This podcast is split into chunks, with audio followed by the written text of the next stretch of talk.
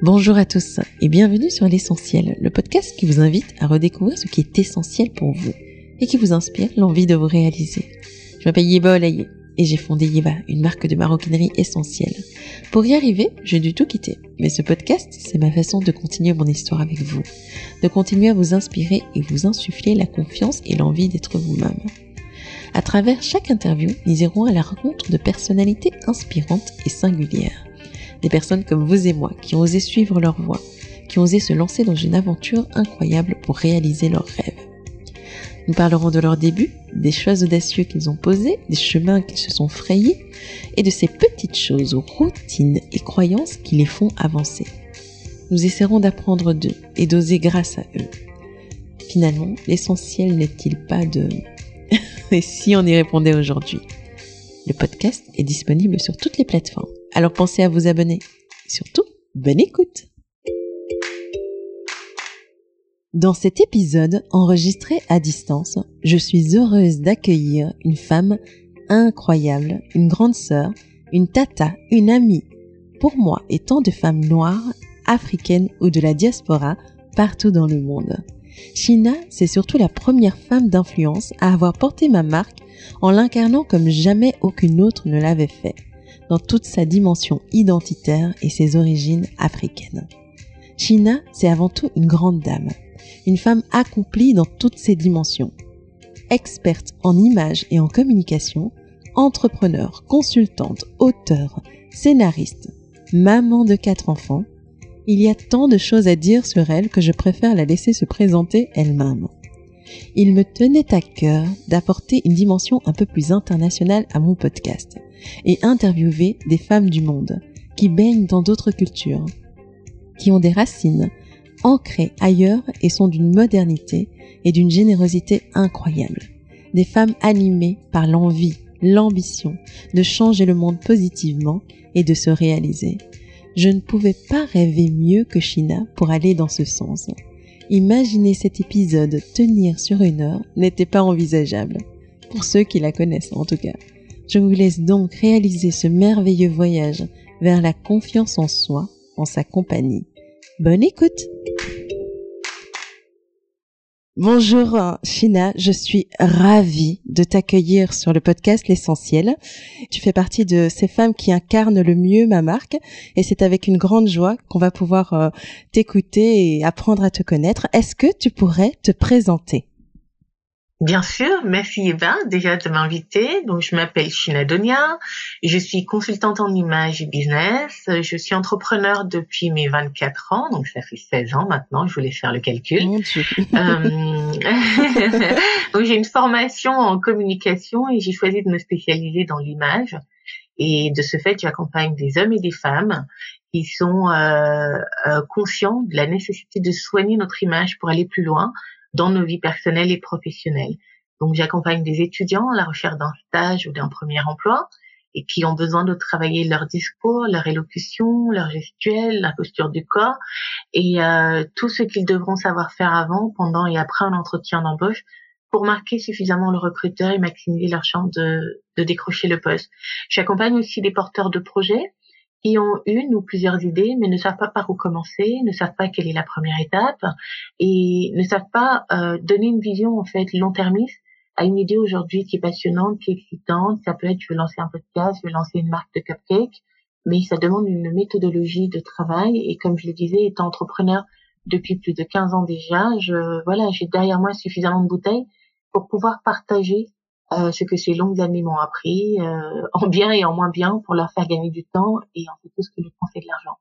Et vu que la finalité de tout business, c'est de gagner de l'argent, donc euh, voilà, on finit aussi l'accompagnement par des techniques de vente, comment apprendre à vendre par rapport à la cible qui est la nôtre, par rapport au produit qui est le nôtre. On travaille beaucoup la com, on travaille la présence sur le digital et on s'assure de faire d'Internet un allié qui nous aidera à vendre, euh, j'insiste vraiment sur ce mot parce que la, la profitabilité doit rester à, l'esprit en permanence d'un porteur de projet ou d'un entrepreneur qui s'est déjà jeté. Donc j'accompagne également ces profils.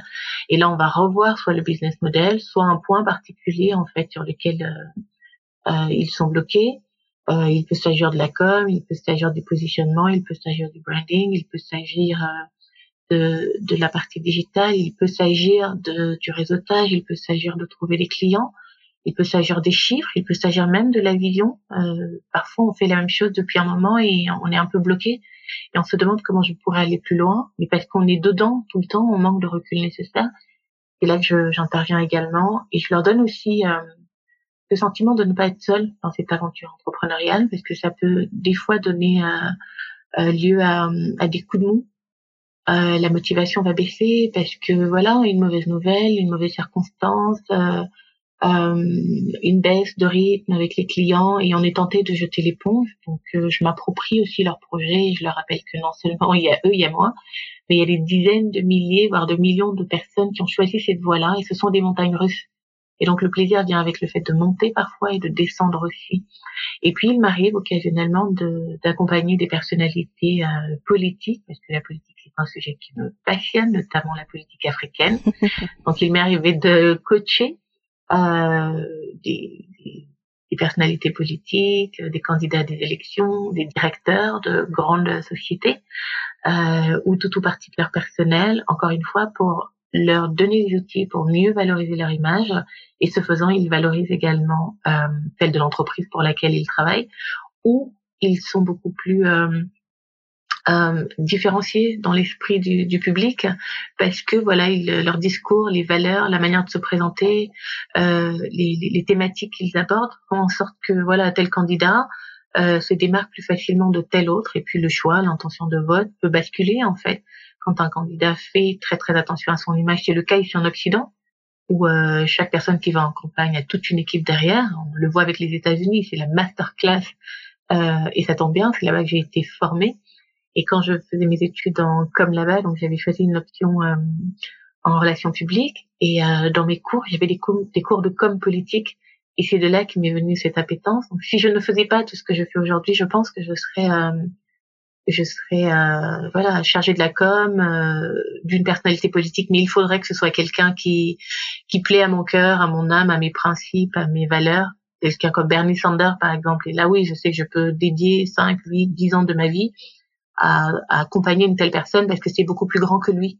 Mhm. Et l'impact de son message, euh, de sa politique sur le plus grand nombre, c'est ça qui m'aurait motivé à quitter voilà ce que je fais aujourd'hui pour peut-être accompagner une personnalité pareille. Et bon, quand je regarde en Afrique qui est la terre-mère, je vois pas trop qui va me faire. Euh... ne le dis pas, parce que peut-être la personne va arriver, on n'en sait rien, mais euh, on garde tous l'espoir en tout cas que. Oui, il faudrait que ce soit quelqu'un à qui je donnerais déjà ma voix euh, et, et, mon temps.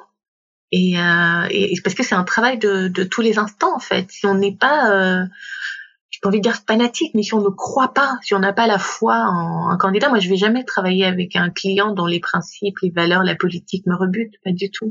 Il faut vraiment, vraiment que je sois en phase. Donc quand je fais pas toutes ces choses, ben, je suis présente sur les réseaux sociaux dont je me servais au départ ben, pour me faire connaître, faire connaître mon activité. Et puis avec les années, ils m'ont permis de bâtir une communauté euh, ah. avec des femmes, quelques hommes, mais beaucoup des femmes. Assez conséquente.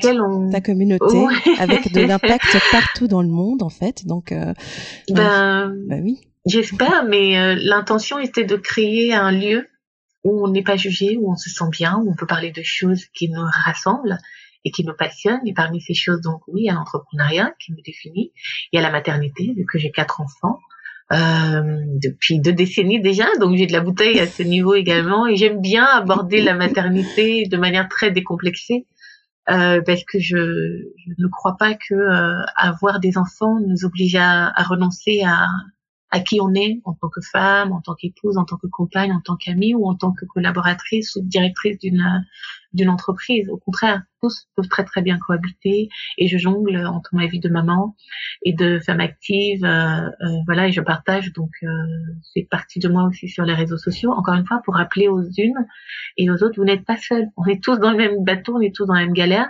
Quand je partage pas ça, je partage mon amour immense pour l'Afrique, qui est la terre de ma mère euh, à travers la mode. Donc je mets beaucoup en avant des créateurs de mode et c'est comme ça que j'ai été connue. Tout à fait. Mon leitmotiv depuis six ans, c'est que tous les jours je porte au moins une pièce d'un créateur, même si c'est juste une bague d'un créateur Made of Africa. J'ai pas forcément envie de dire Made in Africa, mais Made of Africa veut dire que le créateur peut ne pas nécessairement être d'origine africaine, mais qui utilise ou qui valorise l'Afrique, qui utilise un matériau de l'Afrique, qui raconte une histoire autour de l'Afrique. Ça, ça m'intéresse. Tout à fait. Et, euh, et, moi, en tout cas, j'ai eu beaucoup de chance que tu croises ma route et que tu euh, soutiennes ma marque dès les débuts. Et surtout, c'est bon, on va y venir après que tu euh, que tu viennes chercher cette part identitaire chez moi qui que mhm. j'ai vraiment envie d'explorer et de faire grandir. Mais revenons à toi. C'est merci pour ce résumé parce que j'ai l'impression qu'on a déjà fait le podcast. Au revoir. mais non, mais non, mais non. Là, on peut partir, euh, on peut partir plus longuement dans la conversation. Moi, j'aimerais comprendre parce que tu es une experte de l'image et de la communication. Euh, tu crées des liens entre les personnes, tu valorises l'Afrique, tu es euh, une femme dans toutes ses dimensions et et en tout cas, tu aides les autres à se réaliser. Est-ce que tu pourrais nous expliquer, nous parler de toi, de ton parcours? Comment est-ce que tu en es arrivé là où tu es aujourd'hui? Alors, moi, je suis née, j'ai grandi au Gabon, j'ai fait mes études euh, jusqu'au bac. Du coup, je pas les études, j'étais à l'école.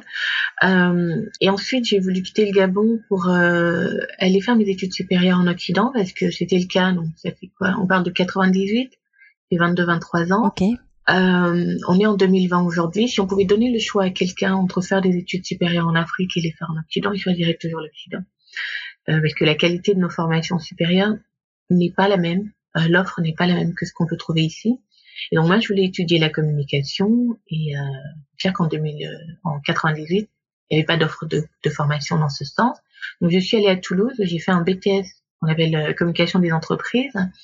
Euh, ensuite, je suis partie aux États-Unis où j'ai intégré la section américaine de l'EFAT, donc l'école française des attachés de presse et où pendant deux ans j'ai continué ma formation en communication. Donc euh, là, pareil, c'est une communication très globale, donc le s'appelle Communication Art. Okay. Et puis donc euh, le major qui m'était proposé, on sait que les, les FAB forment les attachés de presse, mais la section américaine euh, me proposait donc un major autour de la production audiovisuelle et cinématographique. Donc on avait des cours, comme je t'ai dit, hein, de comme politique, de RP, mais beaucoup d'autres productions vidéo, la scénarisation, euh, la réal, la prod, le son, le montage, ce genre de choses. J'ai même dû reprendre des matières scientifiques parce que euh, quand tu regardais mes bulletins en France, il n'y avait pas assez de notes scientifiques et la, la formation le nécessitait. Donc on m'a donné le choix entre maths, physique, chimie, etc. Et puis il y avait astronomie. J'ai pris astronomie. J'ai dit pardon, maths, c'est bon. j'ai pas quitté le Gabon, la France pour que les maths me poursuivent encore, c'est pas vrai. Euh, sinon, tu avais aussi le choix compta. J'ai pris astronomie et puis je sais pas, mais je m'en suis bien sortie. Euh, et surtout, le cours n'était pas si compliqué. En fait, tout le, c'est pour un semestre. Il fallait juste lire un livre mhm. et puis chaque semaine, on débattait avec le prof, on rendait des TD. Je me suis dit, ça va, ça je peux faire, ça va aller. puis en tout cas, enfin l'astronomie, euh, euh, enfin l'astronomie, c'est passionnant, je trouve. Ah, ça m'a toujours passionné en plus. Je regardais beaucoup de documentaires sur Nat Geo, sur Planète autour de ça. Euh, les films comme Apollo 13, euh, voilà, on se souvient toujours de ce genre de choses. Et surtout, c'était pas si compliqué dans, dans les, les, les devoirs. Aller aller visiter le musée des sciences de New York, par exemple. Mais c'est trop génial. Ensuite, tu fais un résumé là-dessus de quatre pages. Mais au calme que je le fais. Et donc, quand j'ai terminé ma formation, enfin pendant ma formation, donc euh, chaque semestre, on devait être moitié en cours, moitié en entreprise.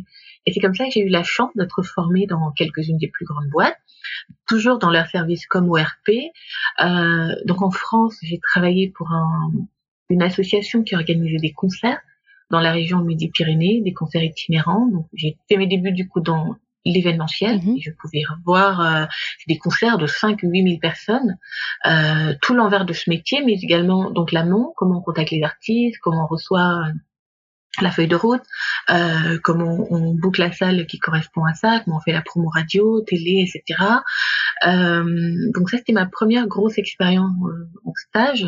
Ensuite, j'ai travaillé pour euh, euh, pour une banque, donc pour son syndicat. Là également, c'était plus de la com interne. Donc je, je voyais ce que c'est que la com interne d'une entreprise. J'étais très jeune, hein, je pense que j'avais 19 ans. Et toutes ces formations me donnaient un aperçu de toutes les variantes de la com possible. Je travaillais en agence de pub aussi, au service commercial, en lien avec la, la partie production, donc les imprimeurs, les flasheurs, les photographes. J'aimais moins parce que j'avais une personnalité beaucoup plus timide à l'époque, qui n'est plus le cas aujourd'hui, que les gens d'ailleurs du mal à croire. Mais du coup, j'ai appris à vendre. C'est comme ça qu'on m'a appris la vente, comment négocier avec les clients, comment on pitch euh, un client potentiel pour qu'ils choisissent notre agence et pas une autre. Et puis quand je suis partie aux États-Unis, donc là j'ai euh, travaillé chez L'Oréal au service relations publiques, j'ai travaillé chez Hermès au service relations publiques, j'ai travaillé chez euh, Elite Model Management au service relations publiques. Donc là on faisait euh, les RP pour les mannequins et les célébrités qui avaient signé pour l'agence. Il fallait leur trouver aussi des contrats, donc ça c'était le travail de leur argent. Mais plus on travaillait leur image, plus des marques pouvaient vouloir travailler avec euh, euh, ces personnalités. Donc moi j'étais ce qu'on appelait au département célébrité. Donc il y avait des acteurs, il y avait des personnalités sportives, euh, du cinéma, euh, de la danse, que sais-je. Et on devait les vendre auprès de grandes marques comme les montres Omega, des marques de champagne, ou payer, enfin négocier pour que le festival de Cannes invite une star qui n'est pas forcément une actrice à monter les marques du Festival de Cannes, mais parce que ça participe au rayonnement du Festival de Cannes. C'était finalement les premiers influenceurs. On appelait ça endorsement. Mhm, et c'est comme ça que j'ai appris tous les rouages de ça. Euh, et puis j'ai terminé donc chez L'Oréal, mon tout, tout dernier, euh, ma toute dernière expérience. Tu as bien aimé? pendant ma formation. J'ai adoré parce que euh, j'avais une tutrice de stage qui était un vrai mentor. Euh, elle m'avait choisi moi, contrairement aux autres étudiants euh, qui venaient de France comme moi, parce que je je détonnais en termes de minorité. Ça l'avait complètement surprise de voir quelqu'un qui dit je reviens de France mais je suis noire. Et africaine. Euh, elle m'a emmenée partout et africaine. Elle m'a amenée partout. Euh, alors L'Oréal était sponsor de la New York Fashion Week et du coup moi j'étais responsable de la préparation du stand. Je pouvais aller backstage, c'est quand même l'événement mode le plus énorme aux, États-Unis, la Fashion Week de New York. Quelle responsabilité si jeune. Quel, plaisir surtout. euh, euh, et à l'époque, par exemple, je me souviens ma toute première tâche, je m'en souviens sur le stand, il y avait un, un laptop c'était d'enregistrer les adresses email des visiteurs. À l'époque, je comprenais pas pourquoi. Aujourd'hui, quand je dis à mes clients que data is key, plus que d'avoir des abonnés sur les réseaux sociaux, vous devez avoir une base de données mail et téléphone. Si vous allez chez Sephora, vous arrivez à la caisse, la première chose qu'on va vous dire, est-ce que vous avez notre carte de fidélité? Non. Est-ce que vous pouvez nous laisser votre adresse email et téléphone? Ils enregistrent vos données pour pouvoir vous contacter toujours et vous tenir au fait de leur actualité et de leurs offres. Demain, si Instagram ou Facebook ou Twitter plantent, comment vous êtes en contact avec vos clients si vous n'avez pas leur adresse email? Ça, il y a plus de 15 ans, L'Oréal me l'avait appris, mais je ne l'avais pas complètement assimilé, j'avais pas compris le pourquoi. Mais je passais mes journées à enregistrer des adresses email si quelqu'un venait visiter notre stand contre un goodie bag avec des produits L'Oréal, par exemple. Mais évidemment, je faisais autre chose. Hein. J'allais backstage, euh, on préparait pour les maquilleurs, donc de chaque défilé, euh, parce que c'est L'Oréal, mais L'Oréal possède plusieurs marques. Mm-hmm. Et moi, je travaillais à la division luxe, donc pour trois marques de L'Oréal qui sont Shu Uemura, qui est une marque japonaise, Magnifique, La Roche-Posay, mm. La Roche-Posay qui est une marque française, et puis Biotherme. Et la petite histoire a voulu que Monsieur Chouemura, qui était vivant encore à l'époque, était venu faire une démonstration euh, de ses nouveaux produits à Messi. Le monsieur lui-même, celui qui a cette euh, lui-même, magnifique le japonais, oui, tout à fait. Uh -huh. Donc, bah, je... tu vois pas mes yeux, mais je suis euh, très jalouse parce que c'est quelqu'un de très inspirant. Oui. Et, et ma tutrice de stage, en fait, elle m'a menée partout, pas seulement pour les trucs rédhibitoires, elle m'a menée partout, je devais voir le travail. Euh, elle, elle, allait me dire, Shina, il faut que tu réserves sa chambre d'hôtel, c'est à l'hôtel W à Union Square.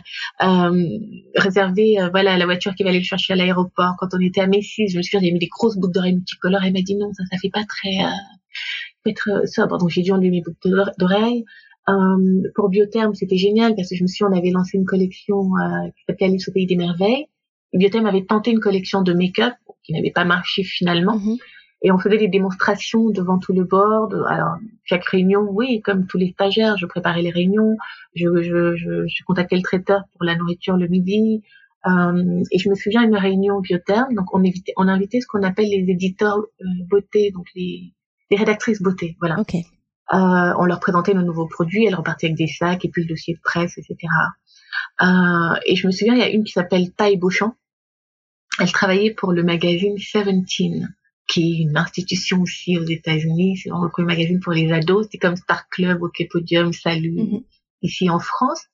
Et je me souviens, je lisais Seventeen euh, et de la voix. C'est une femme noire, grande, belle, cheveux courts comme Alibérine, magnifique. Et, euh, et quand je, la réunion se termine, elle me dit, excuse me, uh, est-ce que ça vous dirait de poser pour Seventeen? Donc moi, comme une, la bonne petite africaine que je suis, je regarde ma patronne qui est là. Je suis censée débarrasser la salle de réunion. euh, genre, est-ce que j'ai le droit euh, Voilà, c'est mon stage. Est-ce que j'ai Elle me dit, yeah, do you? Et puis elle est sortie de la salle et je, moi tout de suite, beaucoup d'humilité pour rien. En plus, je dis à la dame, non, je suis stagiaire, comme si j'avais pas le droit. Bah, à mes heures libres, je fais encore ce que je veux. Elle m'a dit, vous avez un très joli visage, j'aimerais que vous posiez pour nous. On va faire un édito euh, pour l'été, je sais pas, on devait être en mars, avril.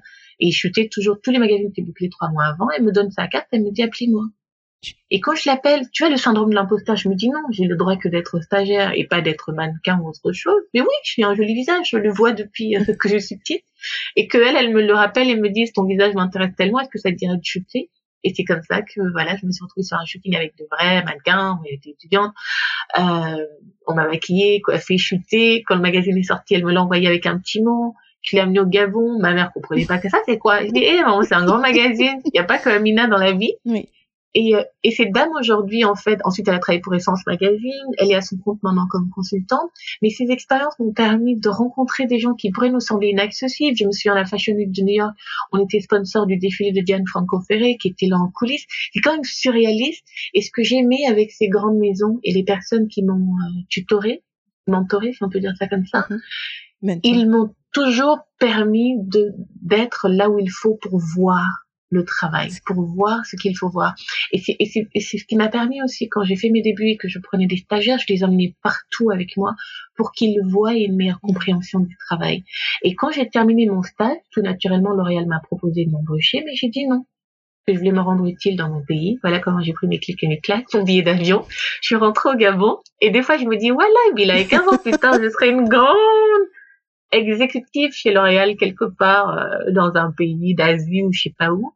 Mais l'appel du pays était beaucoup plus Et c'était peut-être pas ton, ton chemin, c'était euh, Non, c'était pas mon chemin. Et j'ai pas, de, oui, j'ai pas de regrets. Par exemple, je me dis, si je l'avais pas fait, j'aurais pas eu mes enfants. Par exemple. Euh, voilà, parce qu'il fallait que je sois au Gabon pour rencontrer leur père, par exemple. Rien que ça, ça me suffit. Du coup, moi, j'aurais pas eu ma fille pour rien au monde. euh, mais euh, c'est pas que je m'en fous de mes fils, hein, mais voilà, ma fille, euh, vu que c'est la seule, on va dire ça comme ça. Mais je, je comprends le sentiment parce que moi, j'ai deux garçons et j'ai toujours hmm. voulu avoir que des filles et, et c'est vrai que les garçons je les aime à la folie mais j'imagine le lien avec une fille doit être quand même tout particulier. Ouais. Ah non moi quand on m'a dit à l'échographie c'est une fille oh là là j'ai même pas attendu le week-end après j'avais mon billet d'avion je bougeais à Paris courir dans tous les magasins Aubert trucs machin. Et je me souviens il y avait une euh, euh, il y a un magasin sur le boulevard Bonne Nouvelle une boutique auberge justement et j'avais tellement de chariots remplis. Et là il y a une dame il y avait deux dames tu sais qui étaient des congolaises j'ai reconnu l'accent elle me dit ah madame c'est votre premier j'ai dit non c'est ma première fille après trois garçons donc paille on achète tout ce qu'on veut. Les garçons peuvent toujours aller euh, se pendre si ça leur dit. Qu'ils oublient que je suis leur mère. Mais j'étais tellement contente de d'avoir la succession. Et ma déception fut tellement grande quand ma fille aînée, elle me ressemblait pas. Je dis, mais qu'est-ce que c'est que ça? c'est vrai que... Tout ça pour ça Moi, moi je, te, je trouve qu'elle te ressemble beaucoup au caractère. Oui, avec le temps. Et avec, le, temps, elle a pris certains de tes traits et de tes expressions. Donc, euh, peut-être bébé, pas vraiment, mais aujourd'hui, je trouve qu'elle va de plus en plus vers maman. C'est... Euh, en fait, elle, elle m'a toujours ressemblé, mais elle ne ressemblait pas à l'idée que je m'en étais faite depuis que j'étais adolescente. Et c'est pour ça que je ne la voyais pas telle qu'elle était vraiment. Mais euh, quand je regarde des photos de moi petite, je dis, mais c'est pas Luma complètement la même. Mhm. Mais dès que, souvent, par exemple, le, fait de ne pas avoir la même carnation que son père ou sa mère peut nous induire en erreur. On croit qu'on ne lui ressemble pas parce qu'on n'a pas la même couleur. Oui. Qui est faux. Euh, beaucoup de gens me disaient enfant que mes sœurs ressemblaient plus à ma mère. Et moi, je disais, bah non, je vois bien que j'en sens maman. Et plus le temps passe, quand je vois mon visage, même dans des photos Instagram, je dis, ah, on dirait maman, c'est fou. Avec le temps. Parce que le visage change, et change aussi beaucoup, voilà. Et pour finir, en fait, sur mon expérience, donc je suis rentrée au Gabon en 2004 j'ai créé mon agence de com. Pendant neuf ans, j'ai travaillé donc euh, avec euh, l'État, avec les opérateurs de téléphonie, la grande distribution. J'ai travaillé dans l'événementiel. Euh, j'ai travaillé pour la Coupe du Monde de 2010. Donc, je me souviens à l'époque, le ministère de la Communication m'avait mandaté pour commercialiser les espaces publicitaires sur la télé nationale. Euh, pour la Coupe du Monde parce que comme dans tous nos pays, souvent les États payent les droits de diffusion pour que le peuple, hein, quand même ait droit au, foot. À cet événement euh, plus, ah que, mondial. plus que mondial, oui. Mhm. Et les droits de, de diffusion coûtent. Hein. On m'avait parlé d'un chiffre autour d'un milliard et demi de francs CFA. Sauf que la télé nationale bah, ne se fatigue pas à dire on va placer des pubs avant, au milieu et après les matchs. Et du coup, qu'est-ce qu'ils diffusent même? Les pubs de la FIFA. Alors que la FIFA a dit encaisser son argent dessus. Et donc, le, la ministre de la com de l'époque avait dit non on va couper à la coupure pub, on va mettre des pubs d'opérateurs nationaux s'ils veulent payer, voilà. Donc ça c'était mon job et je suis une grosse passionnée de foot, donc c'était avec grand plaisir. Euh, pour rester dans le foot, en 2012 aussi j'avais travaillé pour le COCAN, donc le comité d'organisation de la Cannes. Cette fois-ci en tant que bénévole, je recrutais donc euh, des bénévoles. Euh, et la partie recrutement, ça a toujours été quelque chose que j'aime parce que je sais détecter des talents. Sinon, en fait, j'ai travaillé, je me suis retrouvée à nouveau à travailler pour Elite parce qu'une amie et cliente au Gabon avait acheté la licence pour organiser le concours Elite Model Look, okay. qui est un concours de mannequins euh, qui à l'époque était organisé dans 27 pays. Donc tu payes la licence, tu peux l'organiser dans ton pays. L'objectif c'est de trouver le futur mannequin élite qui viendra de ton pays. Ensuite elles vont toutes à une finale mondiale qui était donc à Shanghai en Chine. Et nous, on avait la licence pour le Gabon, le Congo, la Guinée équatoriale. Mon travail consistait à promouvoir l'événement pour, un, attirer un maximum de candidates, deux, organiser les castings, trois, en parler dans les médias. Ensuite, quand on avait trouvé les filles, on organisait l'événement final. Je le présentais, le public et le jury votaient pour la fille et on l'envoyait à Shanghai. Donc je suis allée avec euh, les trois filles, l'organisatrice en Chine, défendre leurs couleurs. Euh, ça leur permettait aussi. Et là-bas, en fait, il y a les acheteurs ce sont les agents des différentes agences élites dans le monde qui vont venir dire tiens moi je prends la fille du Soudan je l'emmène avec moi à New York. Et c'est Elite New York qui la signe euh, j'ai travaillé pour Miss Gabon qui euh, bah voilà le concours euh, la plus belle fille du pays chaque année. Ce que j'avais aimé avec ce projet c'est qu'on met sa beauté au service d'une cause. Donc il fallait qu'on trouve non seulement de jolies filles mm-hmm mais des filles qui avaient l'intention pendant un an de se mettre au service d'une cause qui leur était propre. Et mon travail était de les aider, de les coacher, de les, les préparer à la, à la prise de parole dans les médias. Et c'est moi, d'ailleurs, j'étais la Jean-Pierre Foucault de Miss Gabon 2012. Euh, donc, moi qui en plus charmante, donc... avec des jolies robes, etc. Mais c'était c'était sympa euh, de faire ça. Et, et, beaucoup de jeunes filles d'ailleurs qui ont été euh, candidates à cette époque me suivent encore aujourd'hui sur les réseaux sociaux. Elles trouvaient en moi une sorte de grande sœur. Le moment de monter sur scène, si elles n'étaient pas bien, on est toutes derrière en coulisses, je les reboostais, tu peux y arriver, mais vas-y, etc. Et j'étais très fière. Moi, je suis gabonaise, je suis très fière de mon pays, je suis très fière d'être une femme noire.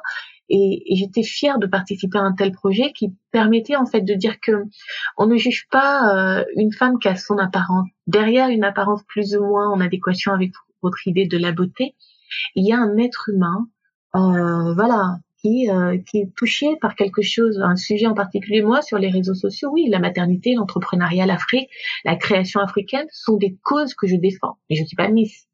Mais si une Miss dit, vient et dit, moi, je veux, je veux euh, sensibiliser les populations sur la nécessité de nettoyer nos, nos, le littoral de chez nous, nettoyer les plages, et je vais chercher des marques, des partenaires, je vais lever des fonds euh, je vais créer des, des, occasions de nous retrouver sur nos plages, les nettoyer, sensibiliser les gens, installer des poubelles. Ça, c'est un projet. Et donc de prendre une année de sa vie et au passage être élu apprendre à prendre la parole en public, voyager, avoir de jolies robes, gagner une maison, que Miss Gabon permettait de gagner une maison, une bourse d'études d'une valeur de 50 millions de francs CFA, un véhicule et tout le lot de cadeaux que tu vois là, quand tu as 18, 19, 20 ans, un peu que tu dis oui. Bah oui, c'est incroyable. C'est euh, mhm. tu, as gagné la baraka, mais là tu nous fais un fast forward. Je, si mhm. tu me permets, je vais revenir au, à la fin de ton stage Parce que déjà, le stage dont tu nous parles aux États-Unis, ça ressemble en rien au stage que moi j'ai pu avoir où on, on, te, on te cantonne à faire des photocopies à, et à faire du café. Là, tu, tu nous expliques que on, t'a permis d'aller vraiment euh, au plus près de l'action de voir les choses, de mmh. faire les choses. Donc j'imagine tu es revenu au Gabon en décidant de rentrer à la maison. Tu es revenu avec euh, une belle expérience et surtout euh, plus de la confiance en toi. Et, euh, et à ce moment-là, quand tu rentres, tu te dis, je veux me lancer à mon propre compte ou comment ça se passe avant de, de réaliser tous ces projets dont tu viens de nous parler? Comment, comment étaient les débuts en fait? Oui, quand je rentre, euh, les États-Unis m'ont rendu un service fantastique. Si j'avais fait mes deux dernières années d'études en France, où je traînais avec euh, le syndrome de l'imposteur, où on me rappelait très très vite que je suis pas chez moi ici, où il y avait toujours une forme de racisme latent, euh, que j'ai expérimenté de temps en temps, parfois en cherchant un appartement, parfois pour autre chose. Aux États-Unis, ça n'a jamais été le cas. Je le dis souvent quand je, je raconte mon parcours américain. le jour où j'ai atterri à New York, je n'avais jamais mis les pieds avant aux États-Unis. Hein. Euh, c'était un vol Air France et Air France est en partenariat avec Delta sur SkyTeam. Et je me souviens, le pilote avait dit euh, quelque chose à peu près dans ce sens. Euh, bienvenue à New York, je suis le capitaine de sais pas quoi, il est telle heure, telle température, tel machin. Euh, Air France, euh, en partenariat avec vous êtes un bon séjour à New York, aux États-Unis, nana. Si vous cherchez quelque chose et que vous ne le trouvez pas à New York, c'est que cette chose n'existe pas. J'ai adoré. Air France vous souhaite un bon séjour aux États-Unis. Ça m'a tellement oh, touchée. Le pilote Air France était en train de me dire tout ce que je peux vouloir dans la vie est déjà là à New York. C'est l'endroit pour moi d'aller le cueillir. Et à ce moment, ce que j'avais besoin de trouver, c'était une forme de légitimité pour les études que je faisais et la femme que je voulais devenir. C'est vrai qu'à 22 ans, on n'en a pas forcément une grosse euh, idée. Et surtout, j'arrive à New York après September 11. Donc la ville est complètement changée, traumatisée, la dynamique est différente. Mais anyway, New York, c'est la ville où tout est possible. Le monde entier est à New York. Les go-getters sont à New York. Et contrairement à mes stages en France où je faisais beaucoup de café, c'est sûr, là-bas, l'exception que j'étais, la minorité que j'étais, était beaucoup plus intéressante pour les Américains. Et c'est là-bas qu'on m'a appris que oui, je peux être noire et c'est très bien. Oui, je peux ne pas parfaitement parler anglais et c'est très bien. Oui, je peux parler anglais avec un accent français, c'est même oh my god, it's so chic, it's so, français. Et, et, à chaque fois qu'il regardait mon CV dès qu'il voyait France, c'était toujours vous parlez français? Et moi j'étais genre euh, oui tout à fait. Oh my god! Les croissants Paris! Moi je les regardais dans le cœur mais c'est quoi c'est ma boule? Mais je comprenais aussi leur excitation. Et des fois je me disais des années après ah quand j'avais mon entreprise au Gabon, si j'avais une stagiaire américaine qui vient, bon, elle parle français visiblement et que je lui demande, euh, vous êtes américaine, qu'elle me dit yes, absolument, et j'aurais dit oh my god, pareil en fait. Mais finalement, notre rareté nous rend intéressants en fonction de l'endroit du monde où on est. Et c'est ce que New York m'a appris. Et il m'a surtout appris que tu n'as pas besoin d'être à New York pour te sentir spécial, China. Tu es spécial partout où tu vas. Et je suis contente que mes tutrices de stage, toujours des femmes, m'aient pressée comme un citron parce que là-bas, le stagiaire, c'est ce qu'on appelle un assistant. L'assistant va même chercher l'enfant de sa patronne à l'école, commander le gâteau d'anniversaire, ceci, cela. Ça m'apprenait tellement à être organisée. Et moi, contrairement à l'autre stagiaire américaine des fois boudait genre ouais moi je dois aller euh, faire autre chose je dois partir. Moi j'ai été élevée en Afrique où comme on dit chez nous on envoie l'enfant. C'est-à-dire le papa peut être là à la télécommande et avance viens me chercher ça. L'histoire de ma donne-moi les babouches là. Voilà. Et en fait donc moi j'étais tellement habituée presque à ce qu'on soit les larbins des aînés. Donc moi ma tutrice de stage tout ce qu'elle me demandait c'était yes whatever you want. Et surtout j'ai appris que le bon assistant, c'est celui qui anticipe. Comme le bon enfant, c'est que, ah, comme maman va rentrer du travail, là, dès qu'on entend la voiture au portail, faut vite éteindre la télé, faut avoir balayé, est-ce qu'on a sorti la viande du congélateur, toutes ces choses. Et moi, j'anticipais ces besoins comme ça pour lui faciliter le travail. Du coup, quand elle arrivait au travail et que les choses les plus chronophages, je les avais déjà évacuées, que j'arrivais toujours avant elle, les grandes choses qu'elle devait faire, ben, en fait, elle se faisait un plaisir de m'emmener les faire parce qu'elle ne perdait pas le temps à faire des choses élémentaires. Je te prends un exemple. Moi, j'arrivais toujours une demi-heure, une heure avant elle. J'écoutais son répondeur. Tous les messages, des fois, elle avait 50 et quelques messages en anglais. Alors, mon anglais n'était pas forcément génial, génial. J'aurais écouté parfois le message huit fois et je notais sur des post-it. Elle m'avait appris une technique, le post-it rouge, le post-it vert et le post-it jaune. Le rouge, c'est les seuls que je vais lui laisser. Les verts et les jaunes, je devais traiter moi-même. Et du coup, quand elle est arrivée, j'ai écouté son répondeur. Et quand on arrive le matin et qu'on trouve un répondeur avec 50 messages, on est déjà énervé. Quand on trouve zéro, c'est bien. J'ai trié les, les, les, messages. Je lui ai mis les 5, 6 ou 10 post-it des trucs rouges à, à, à traiter, c'est-à-dire appeler telle, telle a besoin de ceci, cela. Et puis le reste, quand elle arrive, elle me salue de la main, je suis au téléphone, est en train de gérer le reste.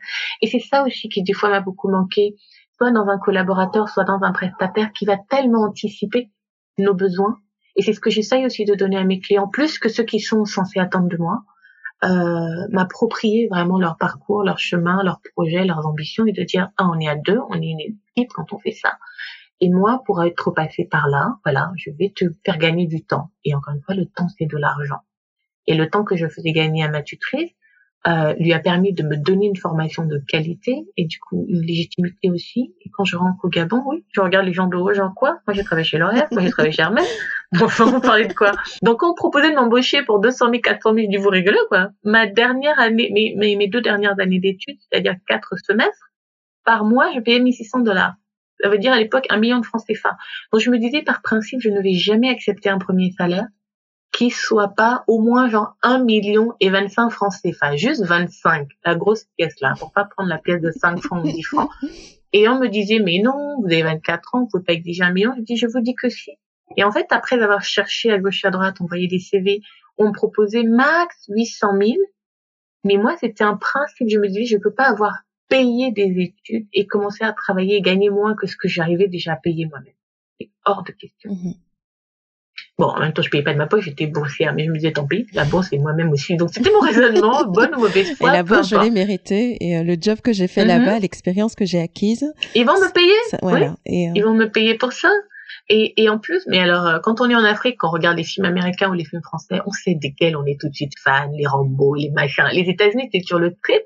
Et moi, je disais, gars, et surtout, j'avais des oncles et des tantes, même quand on est au quartier, on allait un décès au village, que, hein, mais tu as vu ma fille, elle revient des States, hein, elle est aux States, hein. et en fait, ils avaient une manière de mettre les States en haut, même moi j'étais gênée que, ah, oui, par là, c'est des sauvages.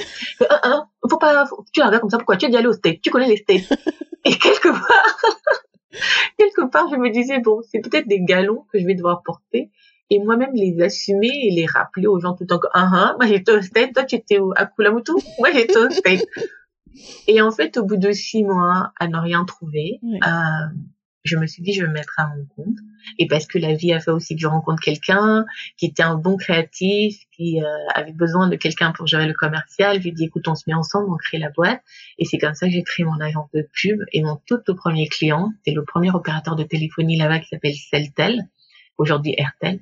Rien que ça. Euh, mhm. Et je leur ai vendu une campagne de pub, donc de sensibilisation, de lutte contre le sida, parce que pareil, c'était un grand fléau, ça l'est toujours, hein, et c'était quand même quelque chose qui faisait des ravages euh, à l'époque. Et je leur ai proposé une campagne de sensibilisation pour le grand public qu'ils allaient sponsoriser, encore une fois, à cause des États-Unis. La plupart des pubs, des messages qui passaient à la télé, des messages d'intérêt général, souvent se terminaient par This message is brought to you by Ford. This message is brought to you by AT&T. C'est-à-dire, les marques faisaient en sorte de se faire aimer du public en disant tel ou tel truc, c'est moi, hein. Si tu as la météo, c'est moi qui ai payé pour ça, etc.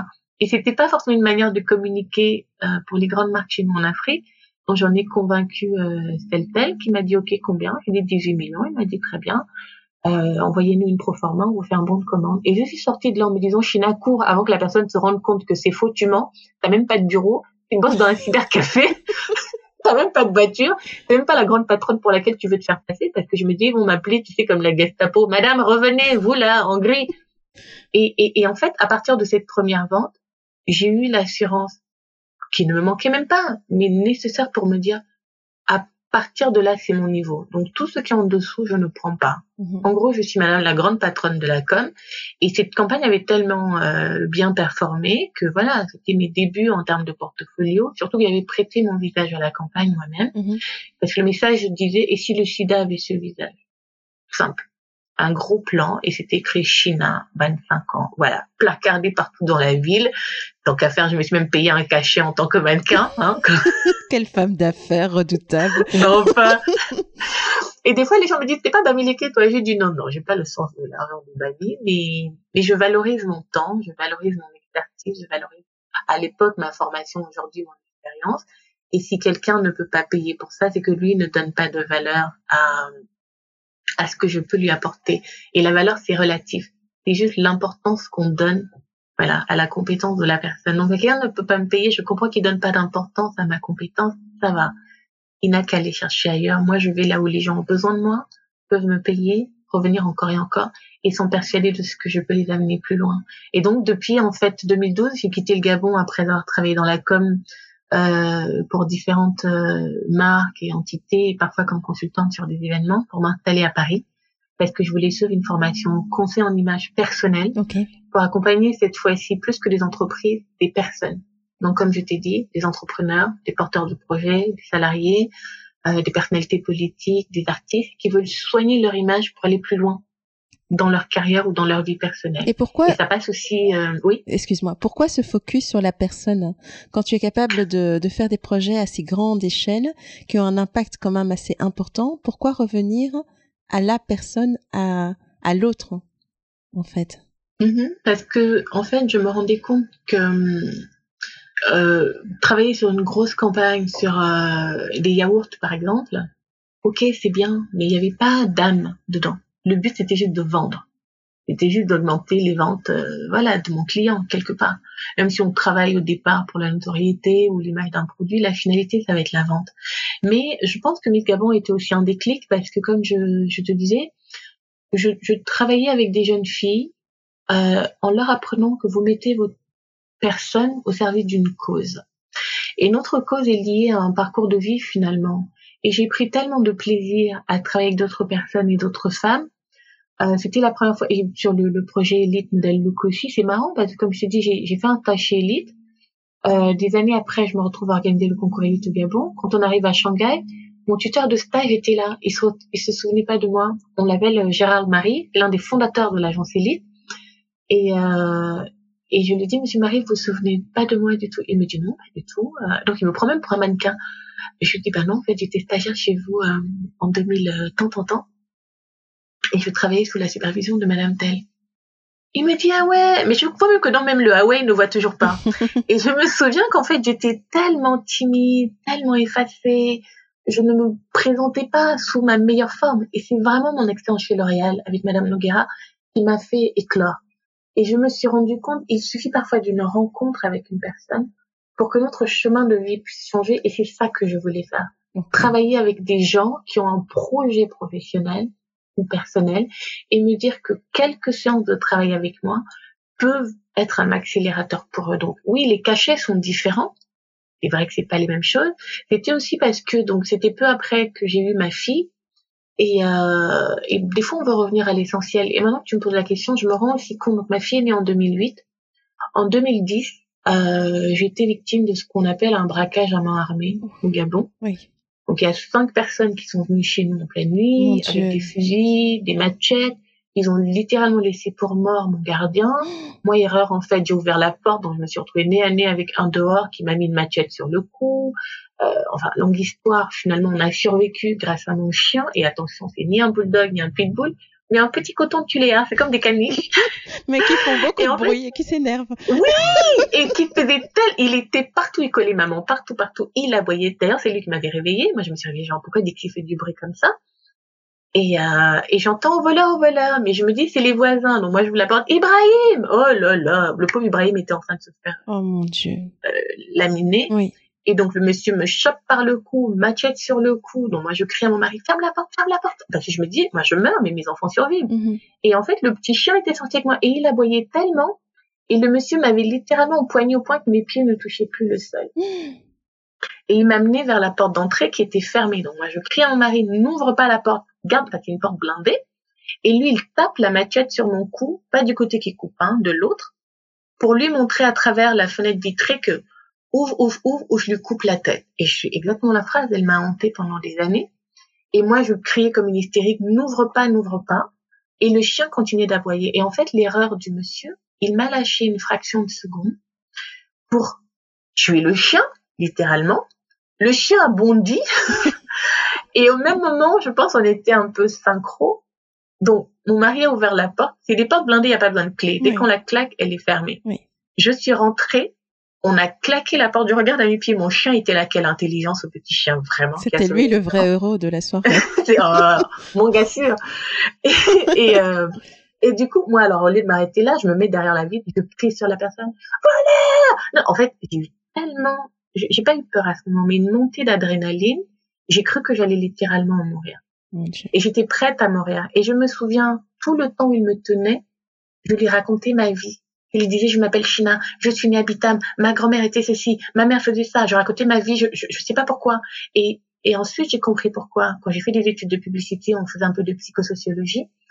Et euh, je regarde aussi beaucoup de séries, euh, genre Esprit criminel, euh, des trucs de taré comme ça. Comme tous, en fait. Et on disait, voilà, que souvent quand on a un serial killer en face de nous, lui tout ce qu'il voit, c'est pas un humain, il voit une, un fantasme, une viande, quoi. Mhm. Et je me disais, il faut que je ramène cette personne à son humanité, pas au barbare qu'il est en ce moment lui rappeler que c'est une maman qui est en face de lui.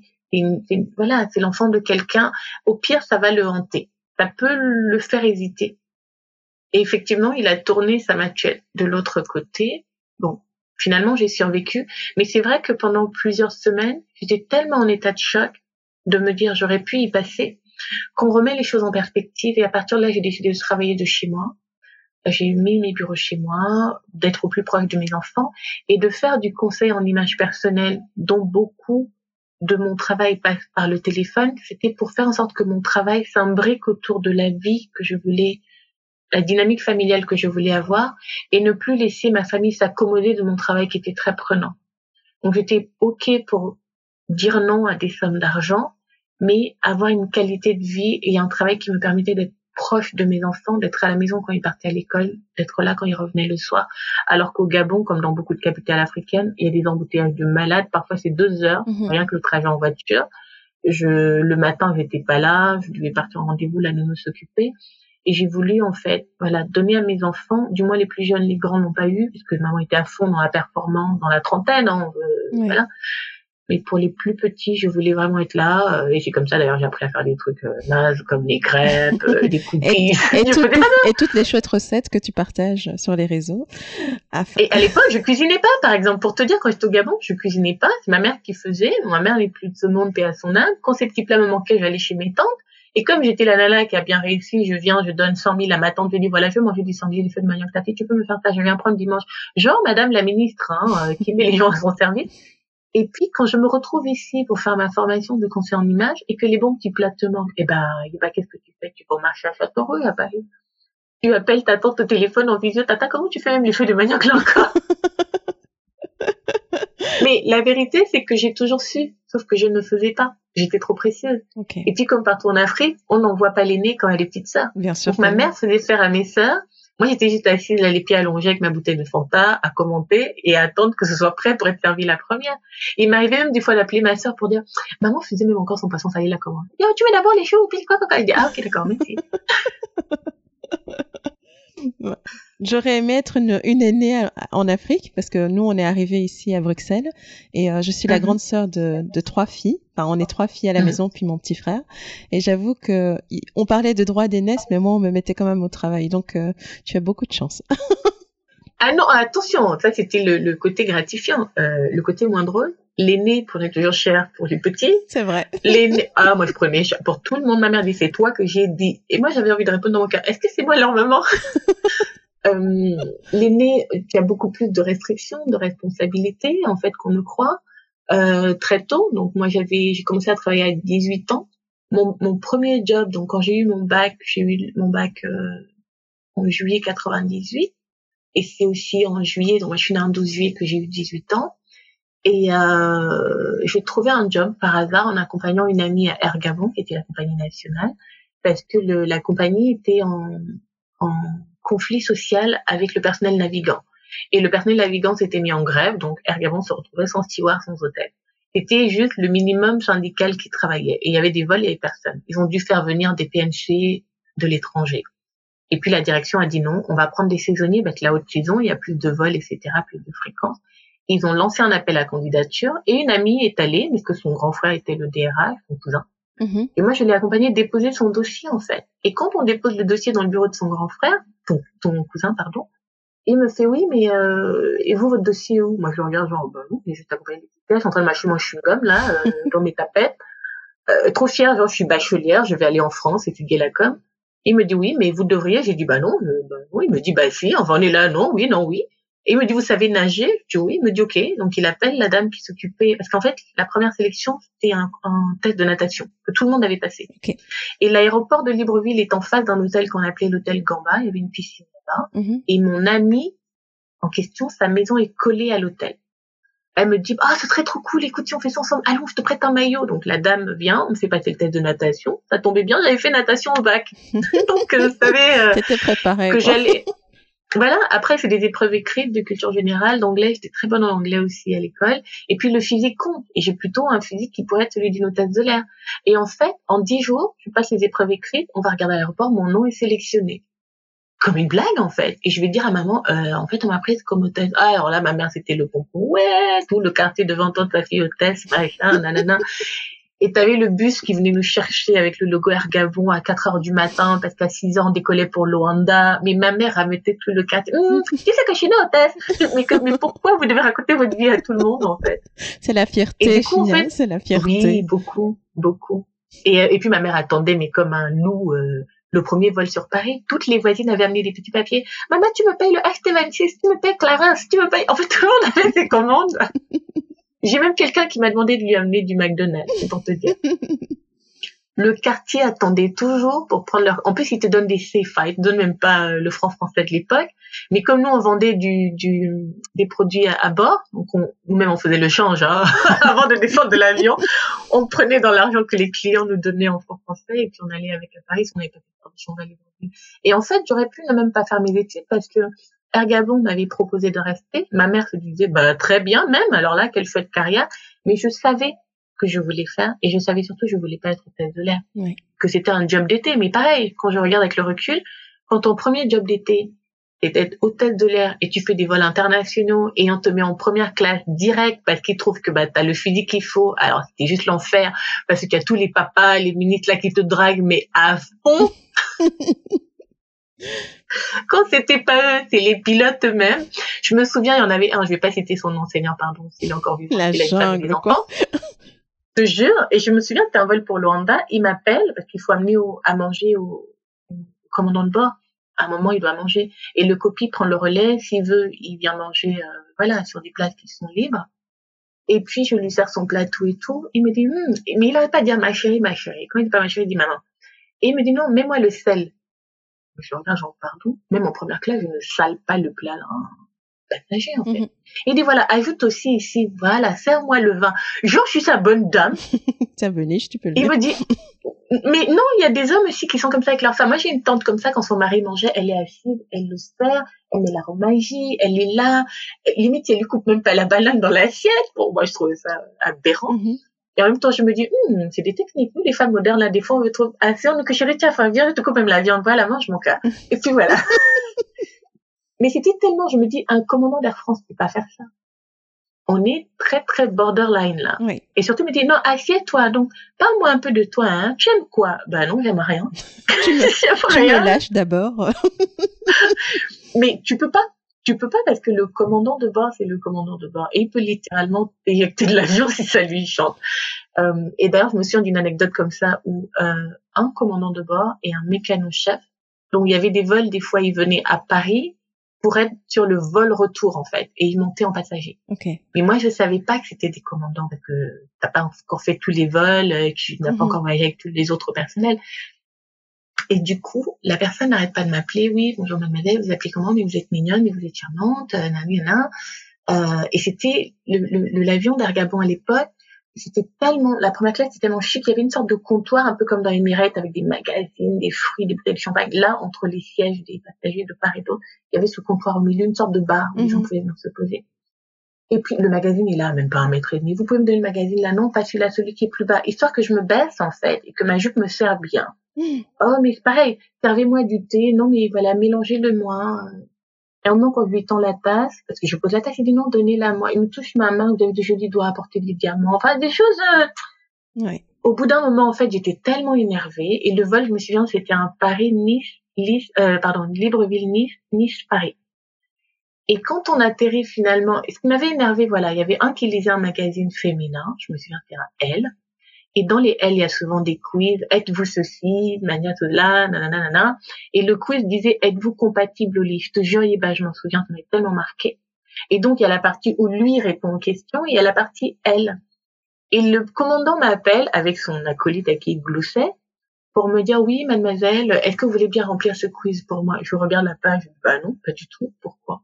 Il me dit, si, si. Je lui dis, non, monsieur, je ne peux pas. Mais je, pensais que c'était juste un passager. Et donc, je m'en vais énerver. Mais comme ils sont en train de se moquer de moi, ils me bisutent, hein. Mhm. Ils appellent le PNC chef. Le chef de cabine, c'est le chef de toutes les hôtesses et tout, qui m'appelle, dit, mademoiselle, venez ici. Le passager siège tel a besoin de vous, vous faites ce qu'il vous demande. Et j'essaie d'expliquer, non, madame, elle me dit, vous allez, je vous ai dit. Comme le prof. Ok. Mhm. J'y vais, je prends le stylo du monsieur qui est en train de rire, mais laisse tomber, et je coche sans regarder. Mais il y avait des questions, mais sur même des les bottes les plus bizarres. En fait, j'étais tellement énervée. j'ai même pas remarqué que peut-être je suis passée pour une fric dans les trucs que je notais, en fait. Mhm. Et, et à un moment, je les vois les deux glousser, donc je sais pas avec lequel j'étais plus ou moins compatible. Enfin bref, j'étais bien confondue. Et quand on atterrit à Nice, je vois qu'ils ne descendent pas, parce qu'en première classe, on va donner les manteaux aux passagers, on se met à la porte, on leur souhaite bon voyage, nanana. Et je retourne à l'intérieur, je vois qu'ils sont assis. En fait, là, j'avais craqué. Hein. Ça faisait six heures de vol, j'étais trop énervée. Mhm. Je vais les voir en disant, messieurs, vous ne débarquez pas ici. Ils me disent, non, pas du tout. Pourquoi? Vous voulez? Je dis oui. Avec plaisir. Mais en fait, j'ai complètement craqué. j'ai perdu, euh, bah, j'ai perdu. Oui, le sang-froid, à un moment donné. Euh, ah, j'en pouvais plus. Et il riait tellement, je dis, mais vous me feriez le plus grand plaisir de déguerpir de cet avion, Et eux n'arrêtaient pas de rire, comme de grands enfants. Mhm. Et à un moment, en fait, j'étais tellement énervée, je suis allée pleurer dans les toilettes. Et la chef de cabine est venue me chercher, elle me dit, euh, mademoiselle, est-ce que vous savez à qui vous avez J'ai dit oui, madame, ils n'ont pas le droit, il y en a, c'est du harcèlement, enfin bref. Je, c'était mes trucs que je voyais à la télé, je, je pense que je me prenais pour une blanche, je sais pas quelle histoire là. Et elle-même morte de rire, elle me dit, vous monsieur, vous allez vous excuser. Et moi, j'étais prête à jeter les ponts, lui dire non, je m'en fous, dès qu'on rentre à Libreville, je quitte ce job, c'est pas pour ça que j'ai signé. Elle me dit, ce sont deux commandants de la compagnie, et pardon, là je vais donner son nom, c'était le capitaine, le commandant Morvan, qui était même, à un moment donné, le PDG de la compagnie. Alors. Alors là, je cherche en fait, dans la chasse des toilettes, comment je peux rentrer dedans et puis tout simplement sauter euh, en l'air, quoi, entre Nice et Paris, mm. tomber à Mulhouse, je sais pas où, mais je me suis dit, mais c'est pas possible, quelle mm. poisse. Fallait me voir me faire toute petite, arranger ma chemise.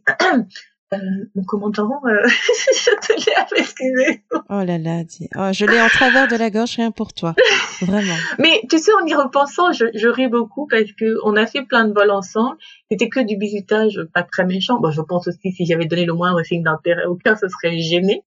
Mais c'est comme ça aussi que j'ai appris finalement à garder mon sang-froid. Et quand tu me disais, euh, quand on préparait le podcast, comment je fais quand je fais mes lives Instagram et que la connexion coupe pour rester zen, ça fait longtemps que j'ai appris à rester zen.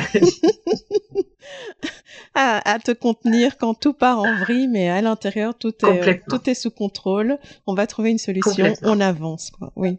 Toujours, toujours. Il faut. Il n'y a pas de problème, il n'y a que des solutions. Ça, c'est l'un de mes mantras. C'est clair. Mais bon, on, on, revient après cette petite digression, on revient euh, à ton à tes cours en fait où tu veux te uh-huh. plus te focaliser sur euh, la communication de euh, de l'image de, de, personnes et et en fait est-ce que ça ça connecte à un purpose ou un why qui est là en toi depuis longtemps ou ça s'est construit avec le temps cette aspiration d'aider les autres et de les amener là où où ils sont capables d'aller, ou en tout cas où ils s'ignorent capables d'aller Est-ce que c'est en toi depuis toujours, ou ça s'est construit progressivement et maintenant c'est euh, c'est quelque chose que tu embrasses à, bras le corps? Alors en fait, quand on regarde dans nos parcours, il n'y a jamais rien ne se fait par hasard. Quand je regarde en arrière, euh, quand j'étais aux États-Unis, il y avait une émission de télé qui s'intitulait Makeover. En gros, c'est Christina Cordula mais ils ont des makeovers de dingue. Hein. Tu fais 200 kilos et puis tu finis, tu ressembles mannequin, euh, tu ressembles à rien et puis tu finis, tu ressembles à une star et ainsi de suite. Et moi, j'adorais cette émission. Ces émissions, il y en avait plusieurs. Et quand je suis rentrée au Gabon, je voulais faire une émission de relooking. Mais comme je t'ai dit, finalement mon parcours euh, voilà a fait que euh, j'ai d'abord commencé à travailler dans la pub, etc. Mais j'avais cette idée en tête. Et surtout, j'aimais maquiller les gens. Pour avoir travaillé chez L'Oréal, pour avoir travaillé euh, chez Elisabeth Arden. Euh, il y avait toujours des produits de cosmétiques autour de moi et quand tu bosses dans ces services, on a droit à des, des pas que des échantillons, on a droit à des stocks euh, qui sont là. J'envoyais toujours à ma famille, à ma mère. Euh, et j'aimais me maquiller. En plus, j'avais une colocataire sénégalaise et Dieu sait l'appétence des Sénégalaises pour le make-up qui travaillait chez euh, Fashion Fair. Okay. Elle me maquillait tout le temps et elle disait même pour aller acheter le pain, tu peux pas sortir comme ça. Mais je disais, Gina, you never know who you're gonna meet que tu peux tomber sur Leonardo DiCaprio. Elle a pas tort. Hein. Ah oui, à New York, quand hein. oui, se baladent tous dans la rue. Euh, oui. Tu peux croiser n'importe qui. L'idée, c'est juste de ne pas crier comme un fou. vous vous regardez juste dire ah je t'ai vu, je t'ai vu, puis c'est tout. Mais en gros, il m'apprenait très vite à show up en étant prête, à déjà monter les marques de Cannes alors que j'allais payer le pain. Et elle me maquillait très souvent et je pouvais voir la transformation sur mon visage. Je passais presque de ce visage enfantin à quelque chose de beaucoup plus ciselé. Et j'ai appris à me maquiller comme ça. Et quand je suis rentrée au Gabon, j'avais plein, plein de produits de maquillage, de fashion fair justement. Et j'avais toujours une grosse trousse de maquillage chez moi. Et dès qu'il y avait une réunion de famille, un baptême, un truc, toutes mes tantes, mes cousines, Chiné où, Chiné où, on me cherchait, pardon, maman, maquille-moi, viens là, euh, fais-moi. Donc j'avais toujours moi mon fond de teint à moi. Je n'utilisais pas sur les gens. En revanche, les phares et tout, voilà, ça, ça, ça va avec tout le monde. Et des fois, je ratais des mariages coutumiers entiers parce que je suis dans la chambre où j'ai maquillé ma tante qui se marie, les cousines, les machins, tout le monde. Ah, maman, mais moi, c'est un petit peu aussi, aussi là. Donc, je me rendais compte, je transformais les gens de ma famille et c'était des journées où elles se sentaient coquettes, hyper belles, etc. Et quand, je pense, quand ma fille avait deux ans, je me dis, je vais investir dans le pilote de mon émission de relooking. Et je vais chercher une de mes tantes. Et le storytelling, c'était euh, Huguette, euh, 42 ans, je sais pas combien, cinq enfants, infirmière. Le week-end, elle est à sa plantation sur la route au PK13. Cette femme a abandonné euh, toute idée de s'occuper d'elle, nana. Et donc, j'interviewe son mari, qui est mon oncle. Hein. Mhm. Qu'est-ce que vous en pensez? Et je revois mon oncle qui dit, il dit donc, maman, quand tu me dis ça, je fais comment? Donc, je suis énervée. Je dis non, tu es genre un peu déçue. Donc, je le mets dans le canapé. Mes cousines qui sont assises autour, qui ont 12 ans, 15 ans. Voilà ma cousine Erika. Avant, maman était bien. Maintenant, elle est vraiment comme une ménagère. Je dis non, non, ça, on dit pas ça. On reprend. Mais je me rendais compte, le concept peut marcher, c'est très chez nous. Et donc, je dis, bah, très bien, Huguette, montrez-moi votre chambre. Donc, c'est calqué hein, de ces émissions qu'on a déjà vues. Et je regarde, euh, me voilà perchée sur des talons de 12 cm dans la chambre de ma tante, elle-même qui se retient de rire, mais elle prenait ça très au sérieux. Et en plus, quand je vais la voir et que je demande, mais elle est où, Huguette? Elle est derrière. Ma tante est en train d'écailler la sole dans le lavabo derrière sa maison. On avait vraiment besoin de toi. Je te jure. La scène. Et imagine, tu tires la peau du poisson et tout machin. Et, euh, du coup, en fait, on dit au revoir à la famille, dit au revoir. Et je me souviens, pour enregistrer le pilote, fallait que j'arrive comme la marraine de Cendrillon. J'avais, moi, j'avais un Toyota RAV4, je disais non, c'est pas assez américain. Et j'avais un ami qui avait un Range Rover Sport. J'ai dit, gars, tu me prêtes ta voiture, c'est pour l'émission. Donc, quand je débarque au quartier, Range Rover, et je dis au caméraman, tu filmes quand je pose mon pied dans l'herbe, la, la route, un peu, la poussière, talon, nanana, nanana, chic choc. Et ma tante monte dedans, j'ai dit, bon, ben, Huguette, vous dites au revoir à la famille, à très bientôt, on va découvrir la nouvelle Huguette. Nous voilà au centre-ville de Libreville, c'est mon esthéticienne, qui est l'esthéticienne chez laquelle je l'ai amenée. Donc, j'ai dit, Huguette, première chose, on va vous faire le, la peau, nanana, travailler votre ligne de sourcil et tout. Et puis, boum, boum, on enchaîne prêt à porter. C'est des prêts à porter, je les avais payés.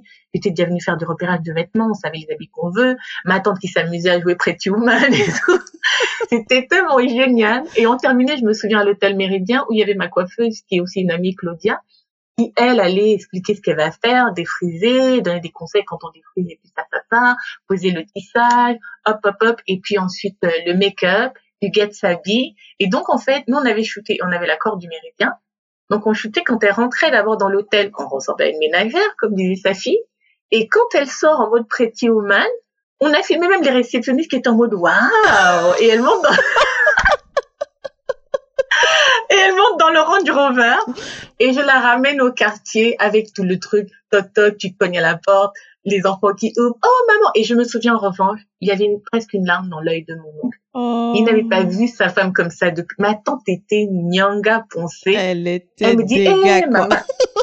Grave. Les ongles collés, talons, la gaine était serrée en bas. La robe mou- Elle dit, maman, je mets la moulante. Parce qu'on avait trop, elle dit, je mets est moulante. Comment ça? Quand j'étais, et c'était vraiment, en fait, comme je dis, entre quand je regardais cette émission que j'aimais beaucoup, cet épisode avec ma tante, qu'ensuite, alors, on a tourné, hein, écoute bien comment le, le, le, le truc meurt euh, dans le film, comment on dit l'acteur meurt dans le film.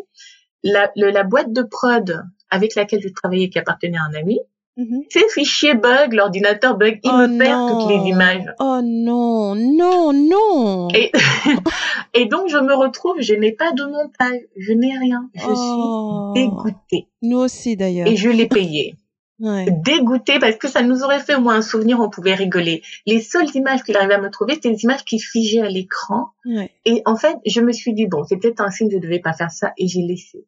Et pourtant, quand je dis que je quitte le Gabon pour venir en France, je viens faire une formation de conseil en image qu'on appelle familièrement le relooking, mais c'est pas ça, c'est beaucoup plus profond. Et puis, au départ, je me suis dit, je vais faire du relooking avec les gens. J'en ai fait hein, avec des proches, des amis, mais je me suis rendu compte que ça me saoulait, c'était trop superficiel pour moi. Ce qui m'intéressait, c'était surtout le projet de vie derrière le projet. Quel est l'objectif que tu veux atteindre en soignant ton image?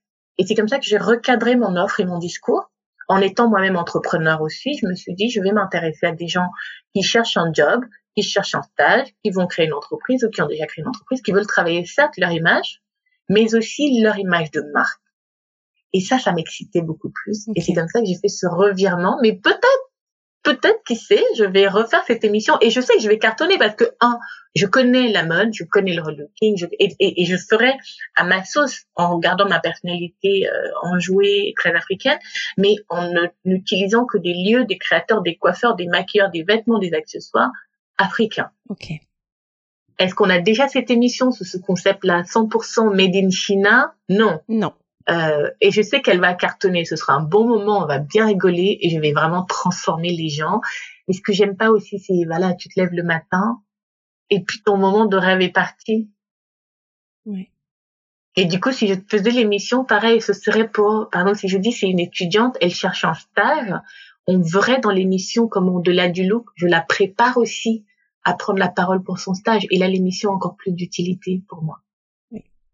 Ah là là, c'est euh, ça donne envie en tout cas. C'est, euh, je pense que tu as un concept euh, qui est béton quoi. En tout cas, je serai la première installée devant le canapé pour regarder. Et mm. mais le lien que moi je fais direct, c'est c'est tous ces ateliers de confiance en soi que tu donnes, tu vois, c'est le conseil mhm. en image. Ça, on commence par euh, le mental, la confiance en soi. Est-ce que tu pourrais euh, nous en parler et peut-être nous nous expliquer ce que tu perçois le plus souvent chez les femmes qui viennent chez toi et comment tu les aides à sortir de ce syndrome de l'imposteur et, surtout à, ne pas avoir peur de se réaliser? Mhm. Alors j'ai réalisé quand j'ai commencé donc en France quand j'ai terminé ma formation de coach en image, j'ai obtenu ma certification. Donc, je suis coach en image certifiée d'État en France. Je suis membre du réseau international des consultants en image. Euh, donc, j'ai commencé par faire plus ou moins du relooking à des gens. Et, et c'était surtout des femmes. Et la même chose revenait, au-delà de vouloir soigner leur image, elles, elles n'avaient pas confiance en elles, en fait. Et c'était pas toujours physique. C'était pas genre oui parce que mes seins sont comme ça, mes mollets sont comme ça, mes fesses sont comme ça. C'était très souvent dans la tête. Des fois, je les regardais, je dis mon Dieu, mais quelle belle personne. Quand je parle avec elle, je crois qu'on se rend compte, mais quelle belle personne. Elle n'arrive pas à voir la belle personne qu'elle est. Elle n'arrive plus à se regarder avec un œil positif, etc. Et du coup, je me suis dit bon, moi, mes amis savent, j'ai toujours été de bons conseils. Et d'ailleurs, quand j'ai démarré, mon blog s'appelait Les conseils de China oui, je donnais essentiellement des conseils mode, comment porter des rayures avec les fleurs, comment harmoniser les couleurs de son look, comment s'habiller pour l'entretien, bref, ce genre de choses. Et puis, t'as vite fait le tour, hein, dès qu'il s'agit de s'habiller. Et je me suis dit, mes amis me demandent des conseils à peu près sur tout et rien dans la vie, et moi, j'essaie de donner des conseils francs, directs. Voilà, arracher le sparadrap d'un coup plutôt que le faire doucement. Mais là, il s'agissait de gens qui étaient en mal-être physique et parfois un petit peu psychologique. Et j'ai, encore une fois, moi, j'investis beaucoup dans ma personne. J'ai payé pour des formations sur le coaching euh, qu'on appelle en développement euh, personnel, les life coach. Okay. Et ils abordent beaucoup la problématique de la confiance en soi. J'ai passé des heures sur Internet, sur YouTube, sur Google. J'ai acheté des livres à ce sujet. J'ai fait plein de training avec les gens qui excellent vraiment là-dessus. Ce sont des Américains. Euh, j'ai lu tant de livres en anglais, tant de PDF. Et puis, j'ai fait comme ça des fiches euh, sur des thématiques avec lesquelles j'étais très à l'aise. Et je me disais, euh, voilà, je vais toujours les associer au fait que quelqu'un a envie d'accomplir quelque chose dans sa vie, il est bloqué par ses propres croyances et par ses propres freins. Notamment par, oh, je vais pas y arriver, mais je me prends pour qui? Le fameux syndrome de l'imposteur, mais non, mais comme je suis une femme, mais comme je suis noire, mais comme j'ai pas d'argent, mais comme j'ai pas de budget, mais comme, mais comme, mais comme. Et on fait une telle longue liste de choses qui vont justifier qu'on n'essaye même pas, qu'on n'essaye même pas. Et j'ai vraiment développé ma propre méthode. Et quand j'accompagnais à titre individuel des clients, et aussi en publiant des fois sur ces thèmes sur les réseaux sociaux, je voyais que c'était certaines de mes publications qui avaient le plus d'engagement. Elles performaient énormément. Les gens revenaient en DM parce que des fois ils étaient gênés d'en parler euh, sous la barre des commentaires. Euh, nous partageaient en fait leur mal-être, etc. Et du coup, c'est le marché qui me montrait il y a une demande, il y a une appétence pour ça. Et c'est comme ça que j'ai commencé à proposer des coachings sur comment développer sa confiance en soi, mais aussi des ateliers sur ce thème. Dans mes ateliers, il y a deux thèmes. C'est soit le business, donc pendant quatre heures, il y a un groupe de 100, 60, 200 personnes. Donc c'est pas un accompagnement qui est personnalité, je survole la formation et on est dans un groupe. Et ensuite, on peut même réseauter entre nous. La même chose pour la confiance en soi. on aborde euh, qu'est-ce que c'est la confiance en soi, qu'est-ce qui fait que certaines personnes n'en ont pas, est-ce qu'on manque vraiment de confiance en soi, on manque de confiance en soi dans les domaines spécifiques, quelles en sont les causes, quelles sont les croyances que ça a généré chez nous, comment on peut le corriger maintenant. Je donne les outils, mais on va d'abord faire une sorte d'audit avant d'apprendre la méthode. Quelles sont les choses qu'on va devoir faire au quotidien, tous les jours, pour booster notre confiance en nous? Il y a des choses qui vont venir de nous, il y a des choses qui vont venir de notre entourage. Et ce sont ces outils que je donne sous la forme d'ateliers de groupe qui sont des lieux où vraiment on peut crever des abcès entre femmes. C'est très bienveillant. On est toutes dans la même merde, on a toutes le même problème, on se sent moins seul aussi quand sort de là. Ou alors dans un accompagnement individuel qui se fait par téléphone avec nos clients, comme c'est le cas pour des coachings business ou recherche d'emploi. Et encore une fois, la priorité dans ma démarche, c'est de rappeler à la personne, je te vois, je t'entends. Et ton mal-être ou ton besoin est légitime tu n'es pas seul, je vais t'accompagner. Mais pour que je t'accompagne, tu vas devoir m'aider et aller fouiller au fond de toi, dans tes souvenirs, tes aspirations, etc. Qu'est-ce que tu voulais faire? Et là, tu viens de me rappeler, oui, au passage, j'avais en réserve une émission de relooking, donc peut-être qu'il faut que je m'y remette aussi. un de ces quatre.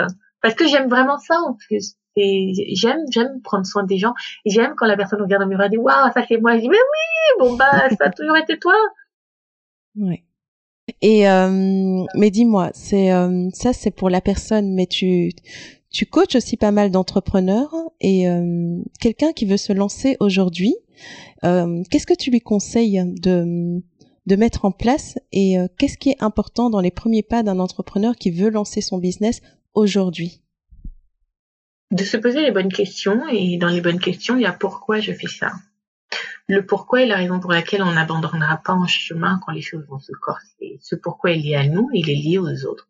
Moi, mon pourquoi, ce sont mes enfants. Je veux offrir à mes enfants une qualité de vie, une enfance que je n'ai pas forcément eu moi-même. Et ça demande que je travaille. Et les jours où je suis paresseuse et pas très envie, je me souviens que je dois travailler. Que travailler, c'est pour générer des revenus. En business, a vocation à générer des revenus. Et ces revenus vont m'offrir la qualité de vie que je veux, plus pour mes enfants d'ailleurs que pour moi-même. Je suis pas quelqu'un de très beau dans la vie je me contente de peu. Un bon petit plat, du manioc, un topanana, Netflix. Maman est contente. J'ai pas besoin de luxe, de machin, même si on apprécie tout ça, mais bon. Et des fois, d'ailleurs, quand mes enfants me demandent un énième truc, je dis oui, oui, moi aussi, je fais un sac à main. Voilà. Donc, apprends aussi à, hein, à être frustré. Et je me souviens, mon dernier dit toujours, maman, tu sais, quand je serai grand, je vais t'acheter plein, plein de sacs à main. J'ai dit, hum, que Dieu t'entende, mon fils. tu vas aller donner ton argent une go. au lieu de maman. Mais mon pourquoi, c'est mes enfants. Ensuite, mon pourquoi, comme je l'ai dit aussi, c'est d'aider les gens. Et comme j'aurai toujours l'amour des gens, l'envie de voir les gens heureux, épanouis, rayonner et réussir, et comme j'aurai toujours l'envie de savoir mes enfants safe et pris en euh, taken care of, je travaillerai toujours, j'abandonnerai jamais ce que je fais parce que mes deux pourquoi sont évidents. Ensuite, quand on a notre pourquoi, on se pose la question quelle est la marque que je veux développer? Une marque, c'est pas une entreprise. Une entreprise, c'est voilà le truc qui génère de l'argent. Une marque, c'est ça plus des valeurs qu'on défend. Une éthique, des principes, des causes qui nous sont chères.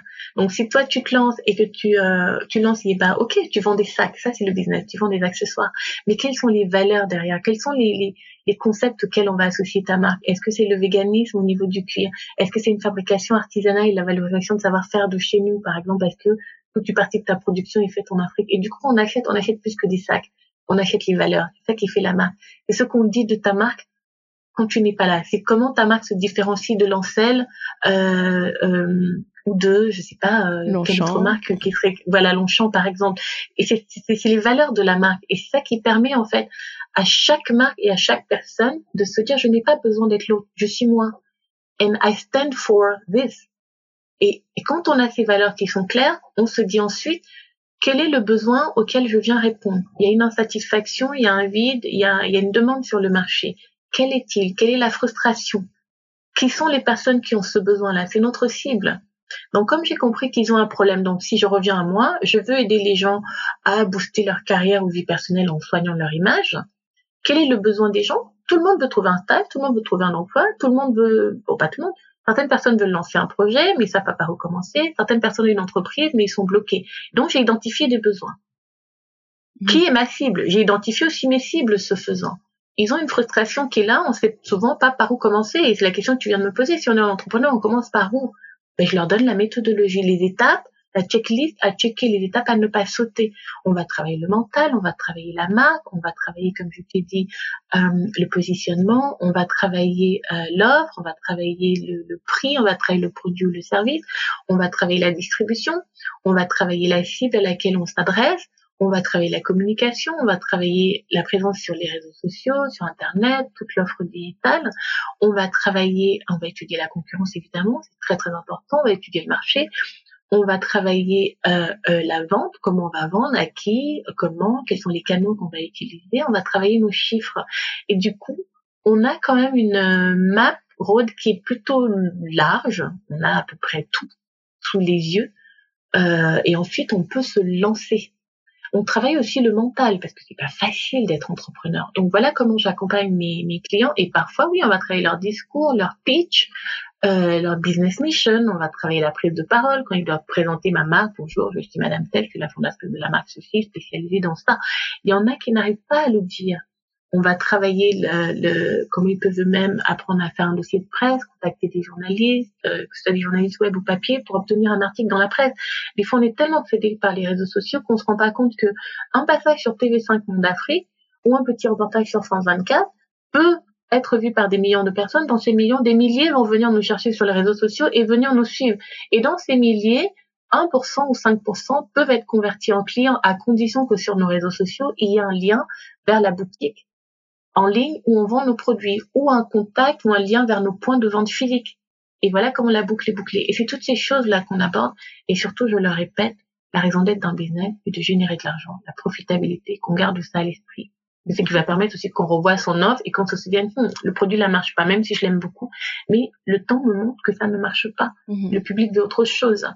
Et c'est comme ça que j'accompagne ces entrepreneurs en leur disant, oui, il y a des jours qui seront plus durs que d'autres, mais si votre pourquoi est clair, et la raison d'être de votre business est claire, il n'y a pas de raison que vous abandonniez en chemin et que ça ne marche pas parce que votre pourquoi correspond à un besoin que les gens ont. Vous venez satisfaire ce besoin et les gens ont le moyen de payer pour l'offre qui est la vôtre.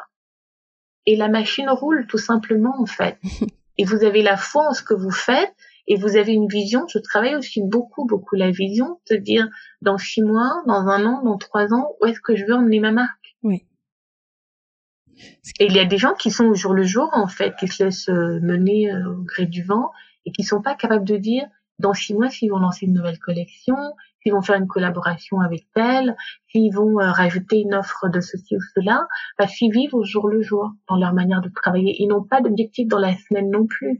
Si je prends un exemple, moi je fais mes coachings, si on va en ligne, on peut directement booker, on n'a pas besoin de se parler, la personne paye via un lien sur ma page Insta paye via PayPal, les séances sont bookées, mon téléphone, qui est vraiment mon principal allié avec mon ordinateur, m'envoie une notification, Madame Caroline B vient de booker un coaching. Automatiquement, je renvoie un mail à la personne pour convenir de nos rendez-vous. Et euh, le prix de mon coaching en ligne, c'est quatre séances d'une heure à 300 euros. Moi, dans mes objectifs minimum, c'est pour ça qu'il faut connaître ces chiffres. Minimum. Et je vis pas que de coaching. Je fais des collabs aussi en tant qu'influenceuse. Je fais de la consultance avec des marques qui payent beaucoup plus cher. Je fais plein, plein d'autres choses. Euh, mais rien que sur le coaching, moi, j'ai un objectif de trois coachings vendus par semaine. Donc, j'ai entre lundi et samedi, on va laisser le dimanche, pour vendre trois coachings. ça fait 900 euros par semaine sur euh, euh, quatre semaines, je suis un peu moins de 4000 euros. Ça, c'est mon objectif. Donc, par mois, dans mes coachings, c'est mon objectif. Donc, si je vois que depuis deux semaines, j'ai même pas vendu un, je m'adapte très vite et je me réajuste. Et je corrige. Mais quand on a des objectifs comme ça, on sait également où on va. Et si ce n'était pas le cas, je voudrais que finalement les coachings ne payent pas. Je vais plus mettre d'efforts sur les collaborations. Mais c'est faux. Parce que mes collabs aussi, moi j'ai des tarifs j'ai un tarif minimum sur une publication à 8000 euros, à 8000, pardon, qu'est-ce que je à 800 euros. J'allais dire, oh my god. ah ouais. euh, sur, sur des choses plus complètes où j'utilise d'autres réseaux sociaux qu'Instagram, il y a une création de contenu beaucoup plus poussée, on démarre à 2000, 2500. Donc moi j'ai mes chiffres. Donc si je me dis, si j'ai deux collabs par mois à 2000, j'ai mes trois coachings la semaine, toi mes chiffres sont clairs. Et encore une fois, je sais pourquoi je fais tout ça. Moi, je sais pourquoi je me lever en plein hiver, aller shooter des looks en plein froid, les gens te regardent. Mais eux ne comprennent pas. Moi, je sais ce que je suis en train de créer. Je crée du contenu qui va faire que les gens viennent sur ma page, qu'ils aiment ce qu'ils voient. pour que demain, quand je vais poster le contenu en collaboration avec une autre marque, ils aiment déjà tellement ma marque et mes valeurs que si je leur dis, ah, tiens, regardez mon nouveau sac Yeba que j'aime beaucoup, il y a des chances que, un, ils découvrent la marque et deux, qu'ils aiment bien. Et surtout, je vais republier encore et encore généralement les marques que je, avec lesquelles je collabore, c'est des marques que j'aime beaucoup. Merci beaucoup.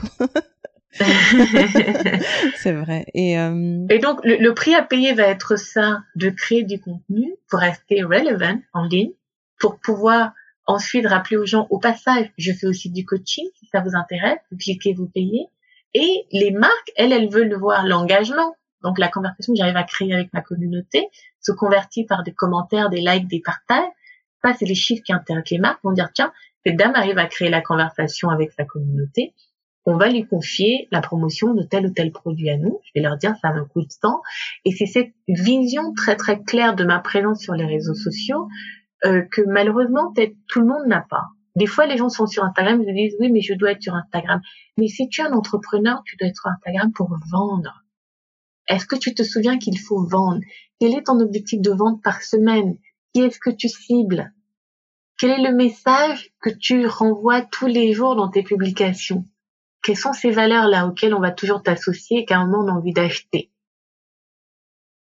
Et c'est ça que beaucoup de gens aussi oublient. On n'est pas juste sur un site internet parce qu'il va avoir un site internet. Notre site internet doit vendre pour nous. Notre page Instagram doit vendre. Notre Facebook doit vendre. Notre Twitter doit vendre. Et quand on a la, et nous-mêmes, on doit vendre. Notre présence, la manière de se présenter au monde, aller à un cocktail. Combien de gens se vendent quand ils vont à des événements? Ils ont même honte de se présenter en tant que moi dans mes projets futurs donc il y a l'écriture d'une bande dessinée. On a beaucoup avancé avec mon illustratrice dessus. Je raconte mes péripéties de maman. Euh, et puis euh, le scénario donc d'une comédie romantique que je dois tourner en, Côte d'Ivoire.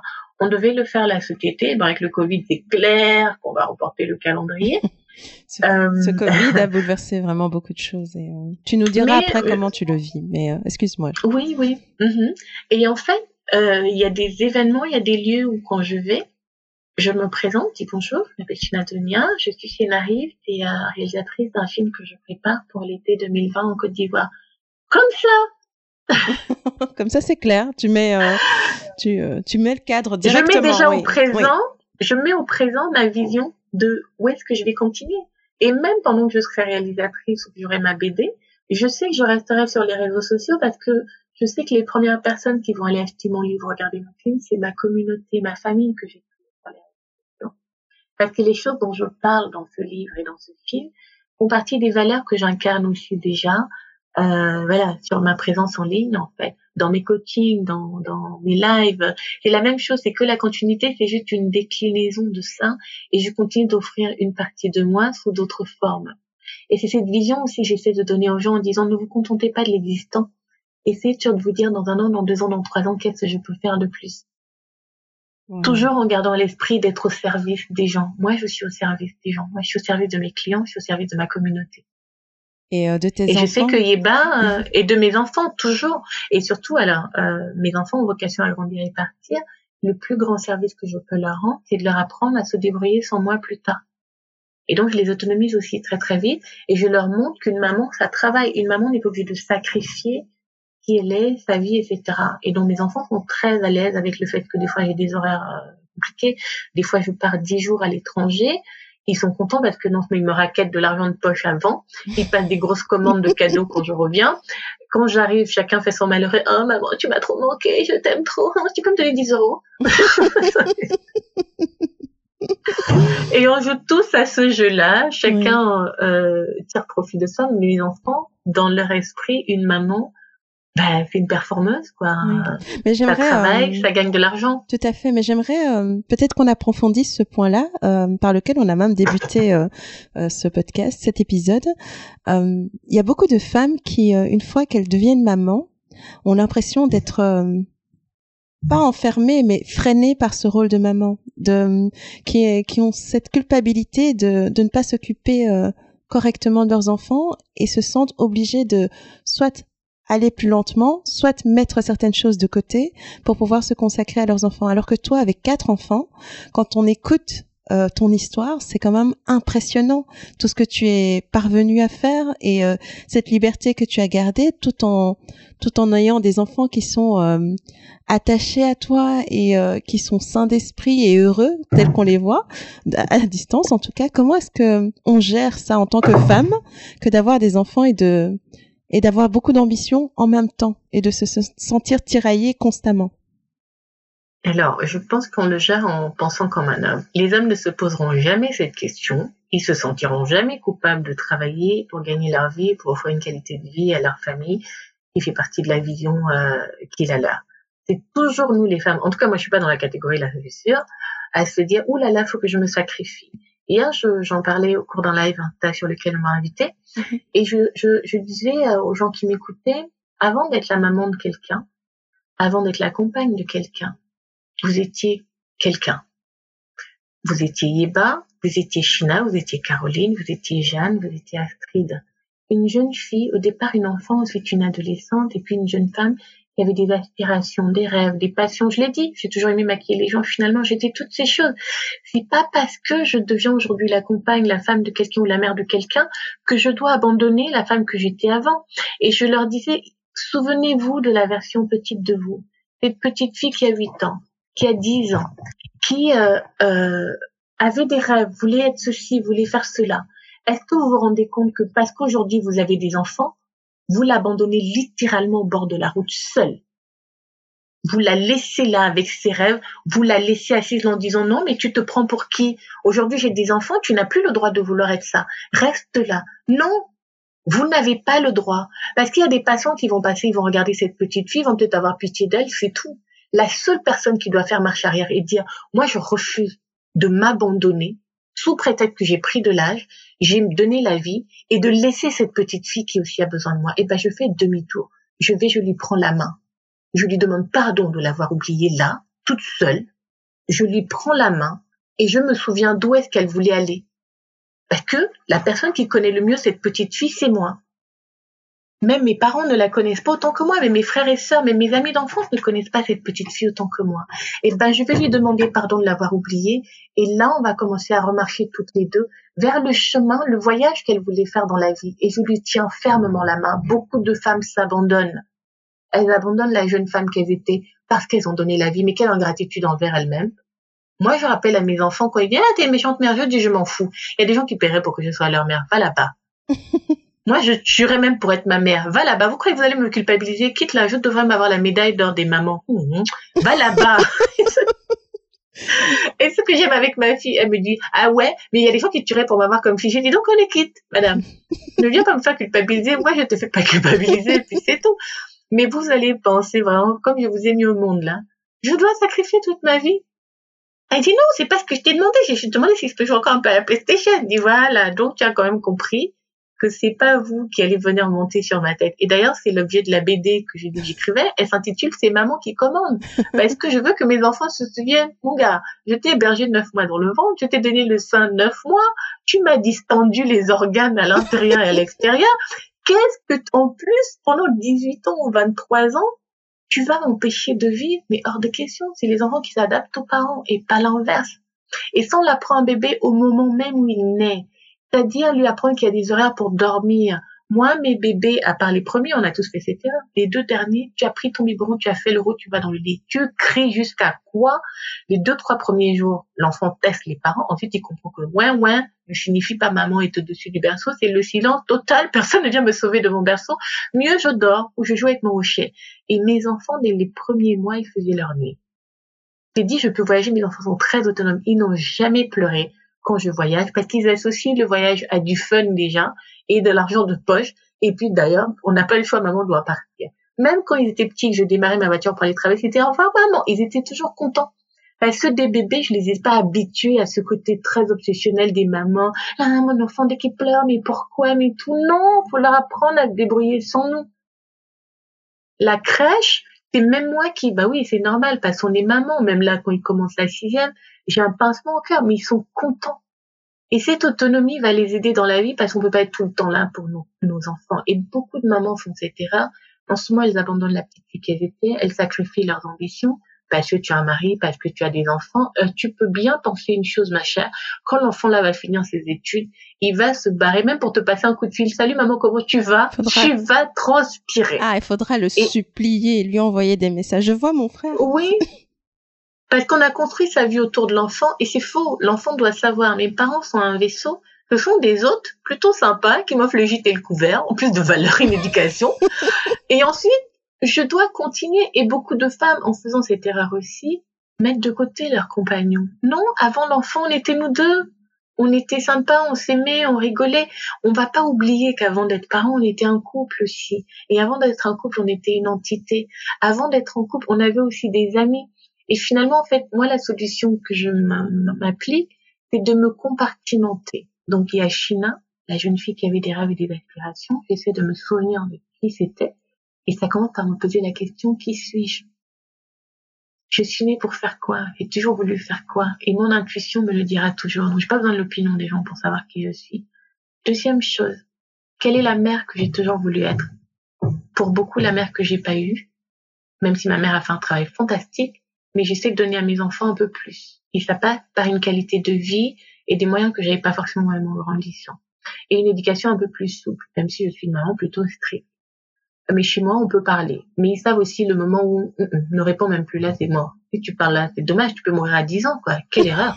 Parce que voilà, maman, maman commande. Tu sais où il faut plus aller. Tu lèves pas la voix, nanana. Déjà, quand je dis tu parles à qui comme ça, euh, ben à toi, j'ai même la réponse a été, et c'était pas déjà bien. Tu t'es trompé. Comment ce que tu voulais dire? Euh, donc, quelle mère je veux être? Et je travaille pour ça. Quelle compagne je veux être? Je travaille pour ça. Quelle sœur je veux être pour mes deux petites sœurs? Quelle nièce je vais être pour mes tantes, quelle amie je vais être pour mes amis? Et je me compartimente. Et on dit souvent quand quelque chose est important, on trouve le temps. Quand ça ne l'est pas, on trouve des excuses. Là, parmi les livres que je suis en train de lire, il y a un livre d'une psychologue euh, indienne qui s'intitule The Conscious Parenting. Euh, être parent de manière plus consciente. J'achète des livres sur la parentalité. L'un des premiers livres qu'on m'a offert quand j'étais enceinte de mon fils aîné, c'était J'attends un enfant de Laurence Pernou, qui est un classique. Oui, un classique qu'on est nombreuses à avoir Mais c'est une édition des années 70. Ah oui. Et c'est sa grand-mère qui me l'a offerte parce qu'elle-même était puéricultrice, euh, monitrice scolaire, un truc, un truc comme ça. Elle travaillait dans la petite enfance. Et ce livre, quand ma sœur a accouché l'année dernière, je l'avais toujours, je l'ai offert à ma sœur. Donc ce livre est actuellement à Londres. J'ai dit à ma sœur, tu dois me le rendre parce que je vais le donner à Paloma. Alors, il y a des vieux conseils, mais de l'époque, où on mettait des langes aux enfants et tout. Et puis, il y a des choses qui sont toujours d'actu. Et c'est Laurence Pernou qui m'apprenait, il faut laisser plus rien l'enfant, il faut le laisser dormir. Et autant de petites choses dans mon couple, j'apprends. Euh, c'est pour ça que je dis les gens qui investissent eux-mêmes en termes de développement personnel, moi je les applaudis. Je sais que ma santé mentale aussi passe par les moments que je passe avec mes amis. La plupart de mes amis vivent en France, mais on a des forums WhatsApp ou quand on déclenche les conversations à 22 heures, mais le mari n'a même pas une chance d'avoir notre attention. On est à fond dans le moment avec les copines parce que c'est un exutoire, ça fait tellement bien, on rigole, on se parle et je donne le meilleur de moi à mes amis dans ces moments comme je donne le meilleur de moi à mes enfants, mais je refuse d'abandonner un pan de qui je suis. Et avant d'être maman, j'étais dans un groupe de copines qu'on appelait le groupe Chagall. C'était les initiales de nos prénoms, China, Carlyle, Alix, euh, Aline, Gloria, Aline, Liliane et Zita. Voilà vraiment, euh, c'était donc, et c'est toujours la même bande aujourd'hui. Il y en a qui vivent en France, en Grèce, aux États-Unis, au Gabon, euh, euh, en Afrique du Sud, et on est toujours les mêmes. Et c'était, c'était mon lieu, comme les Spice Girls avaient les Spice Girls, c'était mon lieu d'existence en tant qu'ado, que jeune femme qui grandissait. On parlait des règles, le crayon de maquillage, les tampons, les garçons. Et jusqu'aujourd'hui, on partage beaucoup, beaucoup de, d'authenticité, de vérité et sans jugement des femmes qu'on devient, c'est vraiment mon endroit le plus sûr où je peux être le plus moi-même avec mes amis. Et oui, c'est pas parce que je suis devenue maman que j'ai arrêté d'être amie avec mes amis. Et d'ailleurs, tous nos enfants, en fait, la plupart d'entre nous sommes les marraines des enfants des uns et des autres. On est les mamans des uns et des autres. Et mes enfants savent qu'il y a maman, moi, il y a mes deux sœurs qui sont leurs mamans, et il y a toutes les tatas. Et mes neveux nièces, c'est pareil. D'ailleurs, les gens qui me suivent sur les réseaux sociaux verraient que ma nièce, la fille de ma soeur, mais c'est mon enfant. Je discute même pas avec ma soeur. Je dis, mais pourquoi même, donne-moi mon enfant. Elle dit, ben non, jamais, c'est mon enfant. Parce que techniquement, et de la manière dont nous a élevés, l'enfant de ma soeur est mon enfant. Les enfants de mes amis sont mes enfants. Et parce qu'on a ce lien très très fort, Mes enfants savent aussi quand maman est avec les tatas, quand elles sont de passage à Paris. Mais mes enfants n'ont aucune chance d'avoir mon attention. Je leur dis, gars, quand ta copine vient faire les soirées pyjama, est-ce que je te dérange? Non. Libère-moi mon salon. Va faut à la poupée. Tu reviens quand tata est partie. Ah, mais je voulais voir aussi tata. Il dit, mais est-ce que c'est ta copine? Pourquoi vous êtes comme ça, les gens? Va là-bas! ah là là. Mais euh, mais dis-moi dans tout ça, quand on t'entend, c'est euh, empreint d'une. Enfin, tu es extrêmement ancré. Il y a beaucoup de force en toi, une vision plus ou moins assez claire. Mais est-ce que tu as des failles, China Est-ce que tu as encore des moments de doute, de peur ou de remise en question? Beaucoup, beaucoup. Et euh, et il faut pas que les gens fassent l'erreur de se dire que les gens forts n'ont pas de faiblesse. Au contraire, ils sont tellement habitués en plus à ce qu'on leur donne que des fois ils ne pensent même pas que bah, ça reste un humain comme moi.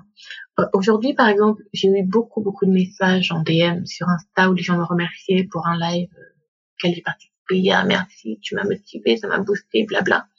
Et puis une personne m'a écrit en disant euh, sur peut-être plus de 80 interactions de remerciements, une m'a dit China, merci pour ce que tu donnes.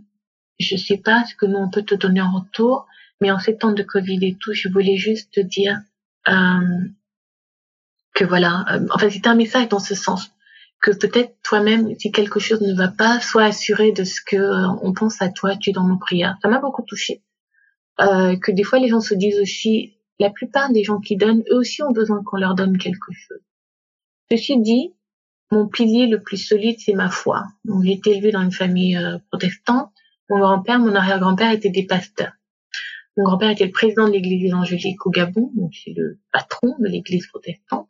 Et mon arrière-grand-père a créé l'une des premières missions protestantes dans la région de Lambaréné, c'est dans les lacs. Donc on a grandi dans une famille, on est des enfants de Dieu. Dès que tu pouvais parler, on te mettait dans une chorale, littéralement. À Noël, si t'étais pas le roi mage, t'étais, alors, c'était difficile d'être Marie parce que c'est Marie qui avait droit à la poupée Jésus et c'était toujours la casse. Donc nous, on était euh, l'ange Gabriel, Balthazar, Melchior ou le mouton. Alors là, c'était pas de chance dans les tables et ton job c'était de dire mais mais j'ai jamais pu être mari mais euh, dès petit j'étais au service de l'église donc encore une fois on revient à peut-être mon appétence pour les autres vient aussi de ma mon éducation très très religieuse le bon samaritain toutes ces choses on nous apprenait à donner on balayait l'église, on travaillait pour les synodes, on répétait à la chorale. Même mon école primaire, c'était une école privée protestante où avant de commencer la classe, on disait le Notre Père. Ok. Et c'était ma grand-mère la directrice au passage, hein, parce que la boucle était bien bouclée. Et, euh, et, euh, et donc en fait, en, en grandissant comme ça avec ce rapport très très solide avec la foi, j'ai toujours utilisé mon lien avec Dieu et il n'est pas dans une église, il est partout où je suis. Moi, je parle à Dieu par la prière et je sais qu'il me répond par l'intuition. Et c'est pour ça l'opinion des gens m'importe peu. Je m'écoute beaucoup, je me fais confiance. Parce que je sais que Dieu m'a doté d'une intelligence il m'a doté d'un bon sens, il m'a doté de suffisamment d'expérience de la vie qui peuvent me servir de leçon aujourd'hui.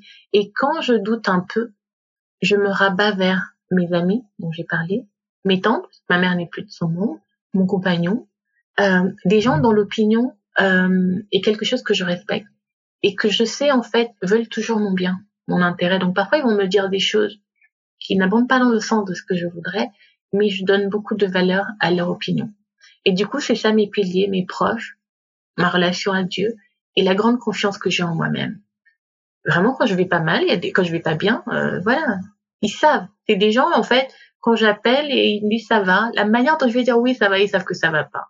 Mon amie va prendre tout de suite le Uber, elle va arriver, euh, elle a amené la bouteille de vin, euh, les chocobons, les sushis, on est assis, elle sait, et puis ça va sortir. Et je suis pareil avec mes amis, je sais quand ça ne va pas on a tous besoin en fait de cet entourage-là qui est notre euh, notre bouée, notre arrivée d'air en fait. Et j'ai la chance d'avoir ce genre de personnes parce que je suis moi aussi ce genre de personne avec eux.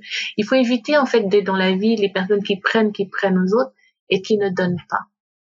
Et ce qui fait aussi que comme je, je fais très attention à mon entourage, les personnes dont j'estime qu'ils ne méritent pas ma présence, mon temps, mon dévouement, c'est-à-dire les personnes qui nous trahissent, je laisse une occasion ou deux et puis la troisième, je la sors littéralement de mon cadre pour ne garder que ceux qui méritent littéralement euh, mon temps, mon attention et mon énergie. Et ces personnes sont dans ma vie depuis de longues, longues années, surtout dans les moments difficiles.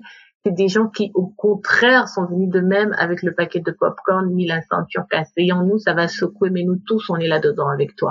et c'est pas des gens qui se sont barrés euh, à la moindre difficulté, euh, oui. Jamais, mm. jamais. Et des fois, je, on le dit en blaguant avec mes amis, je sais que l'une d'entre elles peut tuer quelqu'un, ou moins, et j'appelle que viens m'aider à enterrer au calme. et on retourne tranquillement faire croire qu'on était chez l'esthéticienne. Je le sais, c'est à ce point en fait que c'est des amis. On s'appelle la bande à Basile. c'est des amis tellement tellement fidèles. Mais même pour un milliard, on va dire, est-ce que c'est pas China qui a tué? Elles ne vont rien dire. Et ça me faisait quand je regardais euh, une saison de Desperate Wife où par accident elles ont dû tuer quelqu'un, elles sont allées l'enterrer. Et c'était pas Brie Van de Camp. Je sais pas laquelle avait des moments de panique où elle voulait trahir tout le monde. Moi, je riais en disant, eh, regarde-moi celle-là. Nous, on est tous devant le juge, en train de dire, non, madame, c'était pas nous, hein. Sans sourciller, sans... Sans sourciller, sans rien. La main ne tremble pas, le discours est posé. Ou la série euh, Pretty Little Things. Pareil, il y a un mec qui meurt dedans parce qu'il battait sa femme, l'une l'a poussé, et voilà, elle est hantée, elle veut trahir. Maman, tu vas trahir quoi? Tête, toi, viens, on boit le gin. Ah. On va mourir ensemble, mais tu te dis rien. Oui, on dit rien. Et, et, et au-delà, en fait, de mes proches, j'ai aussi la chance d'avoir réussi à bâtir une famille sur les réseaux sociaux, notamment sur Instagram. C'est des gens qui me soutiennent dans ce que je fais, des gens qui m'encouragent dans ce que je fais, des gens dont le petit mot gentil va parfois arriver à point nommé. Et dans des moments où parfois j'ai eu droit, comme tout le monde sur les réseaux sociaux, parfois un bad buzz, un mauvais épisode, c'est des gens que j'ai vu me défendre avec une hargne et un acharnement, mais on dirait qu'on a parlé de leur maman. Ils sont en train de se disputer avec les gens. Pourquoi pas China comme ça Vous la connaissez pas, etc. Et ça, ça m'est toujours allé droit au cœur. Bon, j'incite pas les gens à se bagarrer pour moi, hein. mais j'ai juste réalisé que c'est des gens qui sont prêts à être présents, à répondre présents même quand on leur a pas demandé. Donc, petite dédicace aussi à ma famille Instagram qui est toujours là et avec laquelle j'ai vraiment cette relation et, et beaucoup m'appellent Tata ou disent euh, voilà mes enfants c'est leur neveu nièce euh, euh, quand on les croise euh, des fois on croise des gens dans la rue qui va dire bonjour ah Paloma! Quand ma fille dit bonjour je dis non on dit bonjour Tata un parce qu'il y a le droit d'aînesse chez nous. Et deux je me dis la personne a l'âge d'être Tata donc tu l'appelles pas ou tu dis Madame. Mm-hmm. mais mes enfants ont le réflexe de Tata et des fois mes mamans c'est notre parent. Je dis non, je vais faire une tata, c'est tout. je dis tata, et puis voilà. Demain, va t'aider quand tu auras un problème dans la vie, tu vas à tel ministère au pays, elle travaille là-bas. Dis, ah, bonjour tata, c'est moi, tel. C'est comme ça, ça marche. Mais dis-moi, China, toi qui, euh, qui, a, vécu dix mille vies, parce que quand on t'écoute, on pourrait, rester des heures à t'écouter, tellement c'est passionnant et plein de rebondissements. Pour toi, aujourd'hui, quelle serait la définition de, du succès, de la réussite personnelle ou encore du bonheur? Moi, je la définis de deux manières. C'est d'avoir réussi un équilibre entre sa vie personnelle et professionnelle, ne pas avoir abandonné l'une, ne pas avoir réussi l'une au détriment de l'autre. Donc, comme je l'ai dit, à un moment de ma vie, donc euh, quand j'ai eu 32 ans, j'ai choisi de passionner ma carrière autour de ma vie de famille. C'est la direction que je voulais donner à ma vie donc, cet équilibre-là, j'essaye de ne pas léser l'un et l'autre ou l'autre. Ma deuxième définition du succès, euh, elle est pas loin de celle de Michel Obama qui dit c'est euh, notre succès se mesure à l'impact, au nombre de personnes qu'on a impacté positivement dans notre vie. Moi, je pars du principe que une vie réussie, c'est une vie qui a touché des gens positivement dans ce qu'on est et ce qu'on fait. L'être que je suis n'est pas très loin de l'être que je suis dans le travail. Et je fais en sorte que mes paroles, ma présence, euh, si quelqu'un croise mon chemin, que ce soit quelque chose qui va changer quelque chose à sa vie pour le mieux.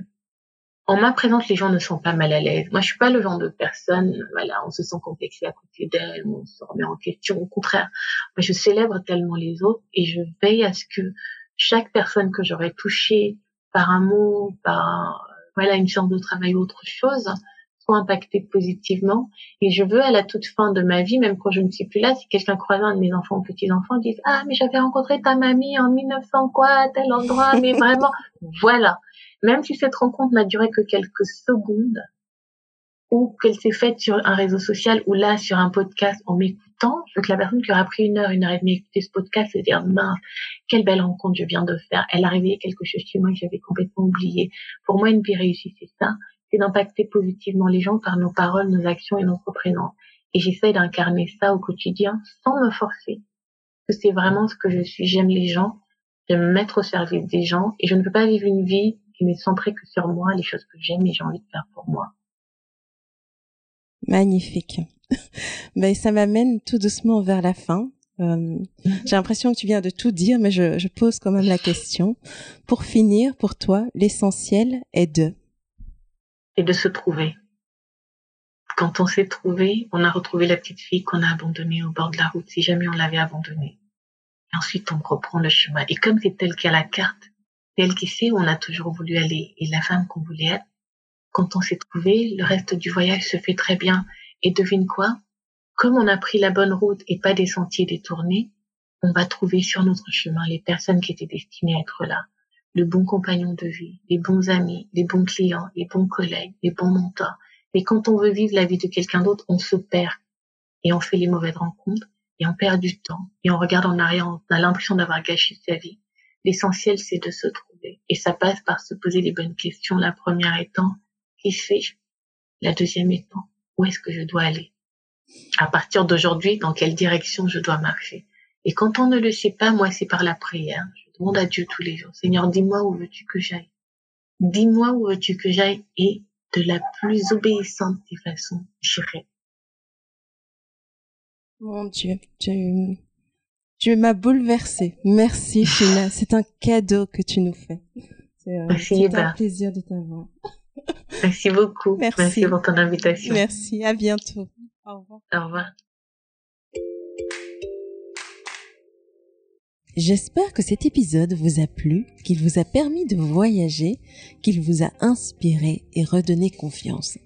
Un tout grand merci à China pour sa générosité, son authenticité et ses bons conseils. Alors, si ce podcast vous a intéressé, n'attendez pas. Abonnez-vous sur la plateforme de votre choix et vous recevrez tous les vendredis le nouvel épisode. Aussi, n'hésitez pas à le partager auprès de vos amis et de vos proches que cela pourrait intéresser. Cela nous aiderait tellement à grandir. Et surtout, si vous avez un peu de temps, laissez-moi un avis 5 étoiles sur iTunes. C'est comme ça que nous aurons la chance de monter dans les classements et d'atteindre plus de monde. Vous êtes de plus en plus nombreux à nous rejoindre. En ces temps de confinement, je suis particulièrement touchée de trouver résonance et de lire tous vos messages qui me disent que tout ceci, tout ce partage vous apporte énormément. Voilà, d'ici là, on se retrouve la semaine prochaine. Prenez bien soin de vous et à très vite